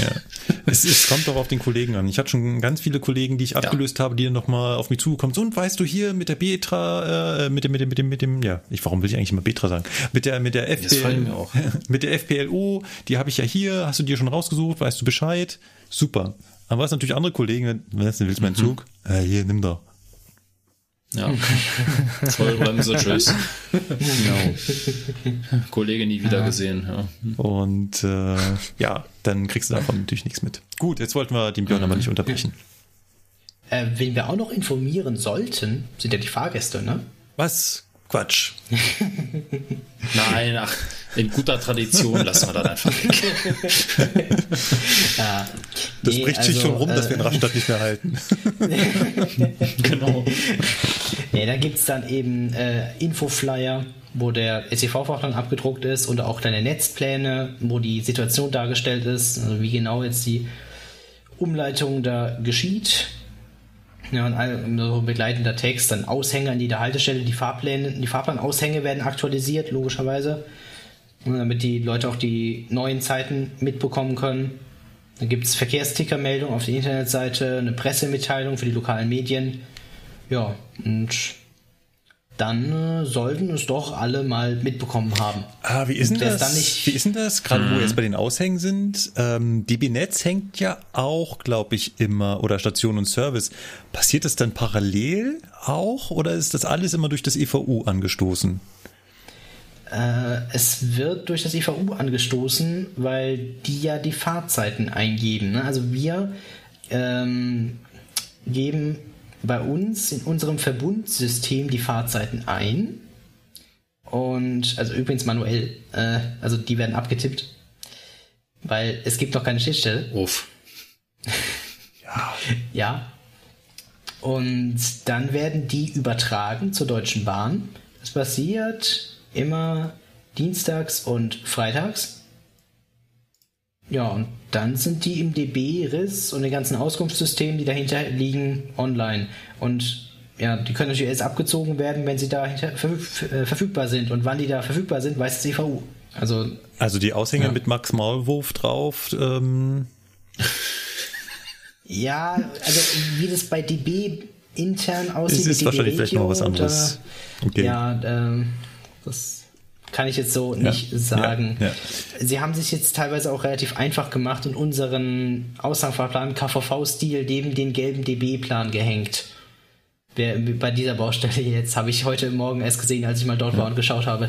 Also, ja, äh, haben sich da wohl nicht die Mühe gemacht, den gelben Plan nochmal zu aktualisieren. Ja, äh, aber das machst du auch, oder? Also jemand, also manchmal denke ich mir, wenn hier so Baustellen waren, Leute, hättet ihr euch mal das hier vor Ort angeschaut? Ihr hättet gesehen, ist nicht so optimal. Ähm, Ähm, dass Das du so als jetzt Planer halt- auch mal hinfährst nach Rastatt und dir mal vor Ort anguckst, oh, warte mal, wenn wir hier die Busse halten lassen wollen, das geht ja gar nicht.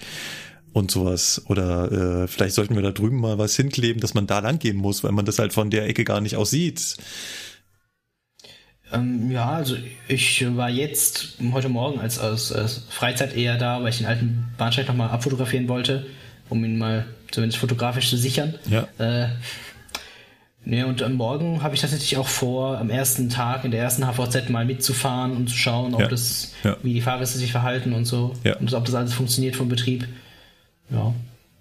Das mache ich eigentlich auch ganz gerne. Das habe ich mal gemacht bei einer größeren Sperrung zwischen Karlsruhe und Bruchsal. Mich wirklich so ganz mit Warnweste als Infopersonal in den Bahnsteig gestellt und die Fahrgäste informiert, die ja, informiert werden wollten. Morgen liest man dann Mitarbeiter von AVG im Schienenersatzverkehrbus überrannt wegen Überfüllung. Schlecht. Ja, das heißt, unser Baustellenkonzept steht und fährt ab morgen? Ähm, ja, genau. Das, ah, eine Sache kann ich noch sagen. Da hatten wir ja in Bezug auf den Jahresfahrplan auch noch gar nicht gesprochen. Die betriebliche Versorgung. Weil wir haben ja automatische Ansagen und auch Zielanzeigen am Zug. Die werden ebenfalls, also da werden ebenfalls alle Fahrten manuell eingegeben in unser System, das ITCS-System. Und Hast du gerade ETCS gesagt? ITCS, Ah, ITTs. Ah, ja, Intermodal Transport Control System. ah, natürlich. Ja, das ist, ist leider verwechselbar. Natürlich. mhm, klar. ja, das ist äh, quasi der Betriebsleitrechner.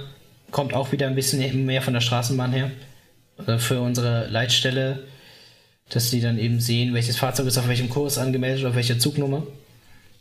Genau, in diesen Fahrten ist dann halt auch hinterlegt, welche Ansage kommt an welchem Bahnhof und welches Ziel hat der Wagen an welchem Bahnhof. Ja. Wobei Ist da nicht auch so tatsächlich. Zuglenkung mit drin? Äh, nee, das ist. Nee, also Zuglenkung läuft darüber nicht. Das ist rein eben so. Äh, ja, als Übersicht hatte Verspätung für die Leitstelle und so weiter in die Richtung geht das eher. Also in, in Bonn weiß ich ziemlich sicher, dass da die Zuglenkung mitgesteuert wird. Also da Ja, wird über ja. die Linie, über den über die Linie und den Kurs wird darüber äh, automatisch werden Fahrstraßen angestoßen, ähm, Signale, Ampelschaltungen, die machen mehr oder weniger alles darüber. Ja, das, das läuft bei Also- uns über ein anderes, eben über dieses IMU-System auch. Da hat man dann äh, Wahlschalter. Da kann man einen zweistelligen Code eingeben und der wird dann entsprechend von der Weiche oder vom Signal ausgelesen. Und ja, muss man sich nicht extra auf den Kurs anmelden. Ja, mh, was es dann auch noch zu beachten gibt, das zweite oder dritte Fahrzeug kann nicht darüber bestiehlt werden im aktuellen Zustand. Das heißt, im Dienstplan gibt es dann immer schöne Anmerkungen, wo drin steht, ja, zweiter GT Ziel 311. Weil du dann als TF auch hergehen musst und dem zweiten GT manuell dieses, also dem zweiten Wagen, das heißt bei uns GT für Gelenktriebwagen, dem zweiten Wagen dieses Ziel zuweisen musst, manuell. Äh, na gut. Ja. Es soll sich ändern dieses Jahr noch. Oh. Es kommen Updates. Ja. Ja. Gut, hast du uns noch was zu erzählen zum Thema Baustelle? Willst du uns gestehen, dass du einen Fehler gemacht hast und das wird erst morgen auffallen? Ach, äh, nee, ich denke, da, da sollte doch alles entsprechend ausgemerzt sein. Schläfst du diese Nacht ruhig? Oh, ja, schon. Also so schlimm ist es jetzt nicht, dass ich da in. Aber ich bin natürlich schon gespannt so auf die Reaktion. Das wird. Ich sag ja, ne, der Zeitungsartikel ist noch nicht aus dem Rennen. Also hm. Ja, aber wenn wir jetzt mal an dem Punkt Baustelle sind, dann hätte ich tatsächlich eine Frage an Cargo. Wie läuft das denn eigentlich bei, fünf Fragen an Cargo. wenn man jetzt so eine Strecke sperrt, wo ein Güterkunde dran ist? Ich meine, SEV? Fragezeichen, so als LKW oder ja. kommt, da so ein, kommt da so ein Überlandbus, erstmal schön 40 Kubikmeter Schotter da reinkippen. Jawohl. Nee, äh, da werden so äh, LKW gemietet mit einem Stück Schiene drauf und dann wird halt der Wagen äh, entsprechend. Und dann kommt Oh, halt der das macht 40 man hier LKW. also. Ja. Straßenroller, ne? Ist doch klar. Gab's ja schon mal. Ja, aber es ist, also das würde mich tatsächlich mal interessieren. Also wahrscheinlich kann Sebastian jetzt gerade eher weniger zu sagen, aber, oder? Genau, ich kann dazu eigentlich gar nichts sagen. Ich weiß noch mal von einem Kollegen, der sollte einen bedienen Da war aber der Gleisanschluss vom Netz äh, gesperrt. Oh, weil ja. zugewuchert und so nichts mehr gemacht. Und wir standen dann davor vor dieser Zahnölscheibe dann und dann, ja, fahr ich jetzt wieder nach Hause, ne? und dann wurde der Kunde halt nicht bedient. Ja, Oh Mann. Wow. aber was dann im Endeffekt dabei rausgekommen ist und so, keine Ahnung. Weiß ich nicht, ob die dann LKWs kriegen oder so. Ich denke mal, die Kunden werden im Vorhinein benachrichtigt, Ja. dass halt dann in dem Zeitraum kein Schienenverkehr sozusagen stattfinden kann. Ja, ja. Hm, Ja, man stellt sich ja. vor, so VW wird halt zwei Wochen lang nicht bedient, weil die Strecke gesperrt ist. Ich glaube, ähm, Ja, oder Naja, gut, ich glaube, da ist es aber wieder was ganz anderes, weil VW hat ja seinen eigenen Güterbahnhof und Co. Und ich bin jetzt eher davon ausgegangen, du meinst so was Kleines, wo ein Güterwaggon Streu äh, Katzenstreu hingebracht wird oder sowas, weißt du? So. Ja gut, äh, ich meine, Ja, jede so- Strecke ist von der Baustelle betroffen, also, ne? Ja klar, aber bei VW sage ich jetzt mal, könntest du ja von, wenn du jetzt zwischen Hannover und Wolfsburg sperrst, könntest du ja immer noch von Berlin aus kommend da die Züge sozusagen wegholen, dass du dann so eine Schleife fährst über Stendal, Magdeburg und dann ist halt eine große Umleitung, ne? Aber die gibt es bei Cargo wirklich, solche riesigen Umleitungsstrecken. Hm, okay. sagen, ist ja nicht unüblich bei euch. Ja, gut. Ja. Ja. Ja, was ist der, der Aktuell 4000 ist, Tonnen? äh, Und der, der 4000 Tonnen Erzzug auf LKW wird dann auch interessant werden. ja. naja, ich glaube mal, da ist das nicht. schon sichergestellt, dass die immer fahren. Mhm. Ob die Wenn jetzt über jemand- Zelle Ja, fahren witzig oder ist halt dann, über dann wieder der Nienburg. Fall, ne, alle wissen Bescheid, so der, der, der Anschlusskunde weiß Bescheid, ja, ja, wir machen das mit dem LKW, ne, die Leitstelle weiß, ja, ja, LKW, ne, der Lokführer mit seiner V90, hör mal, ich stehe hier vor dem Tor, mach mal auf hier. ja. ja. das Ganz wird wieder das so ein ist wieder nicht Klassiker, ne? angekommen. Ah, möglicherweise haben wir vergessen, dem Lokführer Bescheid zu sagen. ja, der hat noch Gut, der hat halt eine. Spazierfahrt gemacht, ne? Ja, genau. Ja. Ja, kann den gekriegt nicht oder abliefern, ne? Abort, äh, Abort Mission, alles klar, Sachen packen, wieder zurückfahren. Genau. Gut. Baustelle, Haken dran. Ja. Hast du noch was auf dem Plan für uns? Ähm, ja gut, die, die Sache mit der Fahrgastinformation habe ich jetzt ein bisschen rein verwurstet in die, in die Baustelle auch. Also beim Jahresfahrplan läuft das nicht anders. Wir müssen es einmal für die elektronische Auskunft aufbereiten und auch für unsere betrieblichen Daten, dass wir da eben die Ansagen, Ziele und so weiter entsprechend äh, ja, äh, verwenden können. Die Fahrzeuge werden mit den Zielen manuell geladen, einmal pro Jahr. Das läuft dann wirklich so ab, dass da jemand pro Fahrzeug an alle sechs Anzeigen gibt mit einem USB-Stick, die reinsteckt und dann lädt lädt sich die Anzeige die neuen Ziele da drauf. Und der Prozess dauert halt so zwei bis drei Monate. Deswegen macht man das nur einmal im Jahr. Und wehe dem, es hat sich ein Rechtschreibfehler eingeschleust. Äh, ja. Und wie, und wie ist das mit Ansagen? Also so Ansagen, die Ad-Hoc-Ansagen wie Baustellenansagen und so. Ja, äh, die werden monatlich bestellt bei unserer Sprecherin und die können äh, aber relativ schnell draufgeladen werden auf den, auf den Speicher dafür. Aber auch USB-Stick. Äh, nee, das läuft dann über Datenfunk. Oh. Also wenn das Fahrzeug im Ah, Betriebshof okay. einfährt, dann wird es darüber per Funk versorgt. Okay, du äh, rettest gerade so ein bisschen meinen Tag, weil ich habe jetzt wirklich gedacht, dass da äh, auch wieder einer durch die Gegend läuft. Ja, weil ich merke das ja bei unserem Busbetrieb hier in der Region. Ähm, da gibt's ja ungefähr alle zwei Wochen neue Ansagen wegen Corona-Regeln. Ne? So, und ich habe mir echt gedacht, so, gehen die wirklich bei allen ihren 6,3 Milliarden Bussen hin? Mit dem USB-Stick oder am besten noch mit so einem DOS-Rechner, ne, Serialschnittstelle, Kabel dran, ne, dü, dü, dü, krr, krr, ne, und dann darüber, weiß ich nicht, ne, aber gut, also das geht auch mittlerweile über Funk, das ist schön zu hören. Ja, Okay, Lukas, da ja. muss ich jetzt deine Welt nochmal retten. Ähm, bei DB Regio hier bei uns in der S-Bahn, da war das noch so.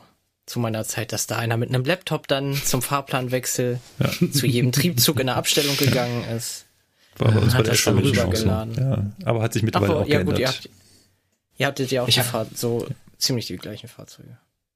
Nee, halt 24er beziehungsweise 25er hattet ihr gar nicht, ne? Genau, das hatten wir ja schon mal gesagt. Äh, Genau, ja, nee, aber die, ja. Ja. Ich habe jetzt auch gehört von einem DB Regio mit den N-Wagen, die hier noch auf dem Murgtäler Radexpress fahren, die haben jetzt auch seit neuestem Ingo Ruff als automatische Ansagenstimme. Und das, das gibt noch N-Wagen von DB Regio? Ja, äh, ich glaube, es ist sogar einer der letzten Züge, die hier fahren als äh, Freizeitzug. Als Radexpress. So. Okay. Ja, und ah, okay. die zu laden mit den neuen Ingo-Ansagen ist wohl auch immer ein größerer Act. Ja, ja. Das glaube ich. Äh, Damals war also äh, FIS noch Fremdwort zu der Zeit. ja. Gut. Ich äh, starre ganze Zeit immer noch auf den Netzplan und stelle fest, dass ihr auch ganz lustige, hin und wieder äh, alte Namen, also Stationsnamen habt. Sag mal deinen Favoriten. Also ich finde äh, Maximilian Sau schon nicht schlecht. Maximilians Au Natürlich ausgesprochen. Ne? Also ah, ja, da sind wir wieder beim Thema mit Beige und Beige. Ne? Genau. Ich, ja, ja, ich wollte auch darauf zurückkommen. Ja, schön. Ähm, ähm, der halt die neue Welle finde ich auch geil. Äh, ja, Na, ausgesprochen. Das ist, das ist ein Radiosender. Ah. Das ist halt quasi eine, ein, ein so. Werbevertrag. Ja. Sowas habt ihr, dass, dass der Radiosender sich den Halt gekauft habt. Ja, der ist halt direkt nebendran. Okay. Also, Wir müssen das, äh, glaube ich, auch mal beantragen. Oder Europaplatz Postgalerie. Postgalerie ist halt auch ein Einkaufszentrum. Ja, gut. Oder wie bei uns in Köln Ikea am Butzweiler Hof. Ne? Hm, das ist auch fast Also am Butzweiler Hof heißt die Haltestelle und dann Ikea davor. Ne? Also ja, ne? Wir also, haben ja wenn auch du nicht weißt, wie du zum Ikea kommst, guckst auf den Netzplan. Ne? Ist ja ganz einfach. Ja. Äh, hast du noch einen, den ich übersehen habe, der gut ist? Äh, Kirschbaumvasen. Kirschbaumvasen? Nein, habe ich nicht gesehen. Aber ähm, das macht immer wieder Spaß, sich auf so fremden Netzplänen. Äh, oh, Harmonie gibt's auch. Ja. Oder äh, Heilbronn Kaufland. Da sind natürlich auch äh, wieder mit Werbung dabei. Stimmt, Kaufland, da oben. Ah, ja, schön, schön, schön, schön. Aber eigentlich gefällt mir immer noch am besten Bruchsal, weil bei Bruchsal denke ich immer an Bruchtal. Und von daher äh, finde ich das immer toll. Und wer jetzt nicht versteht, was ich meine, der hat die letzten zehn Jahre unterm Stein gelebt.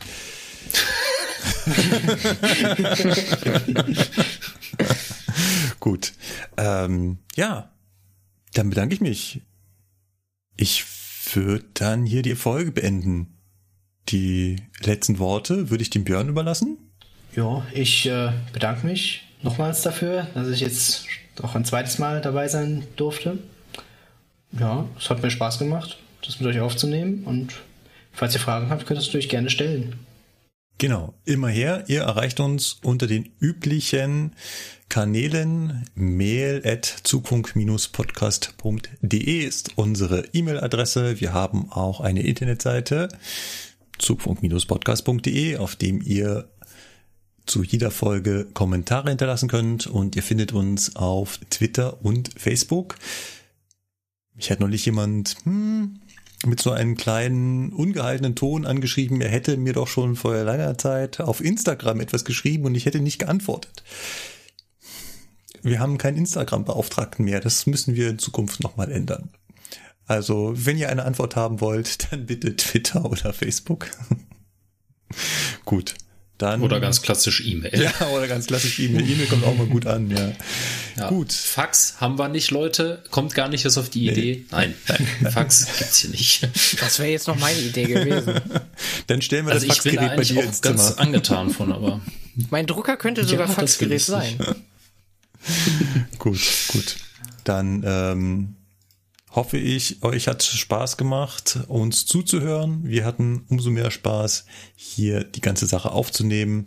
Bis zur nächsten Folge. Macht's gut. Ciao, ciao. Tschüss. Tschüss.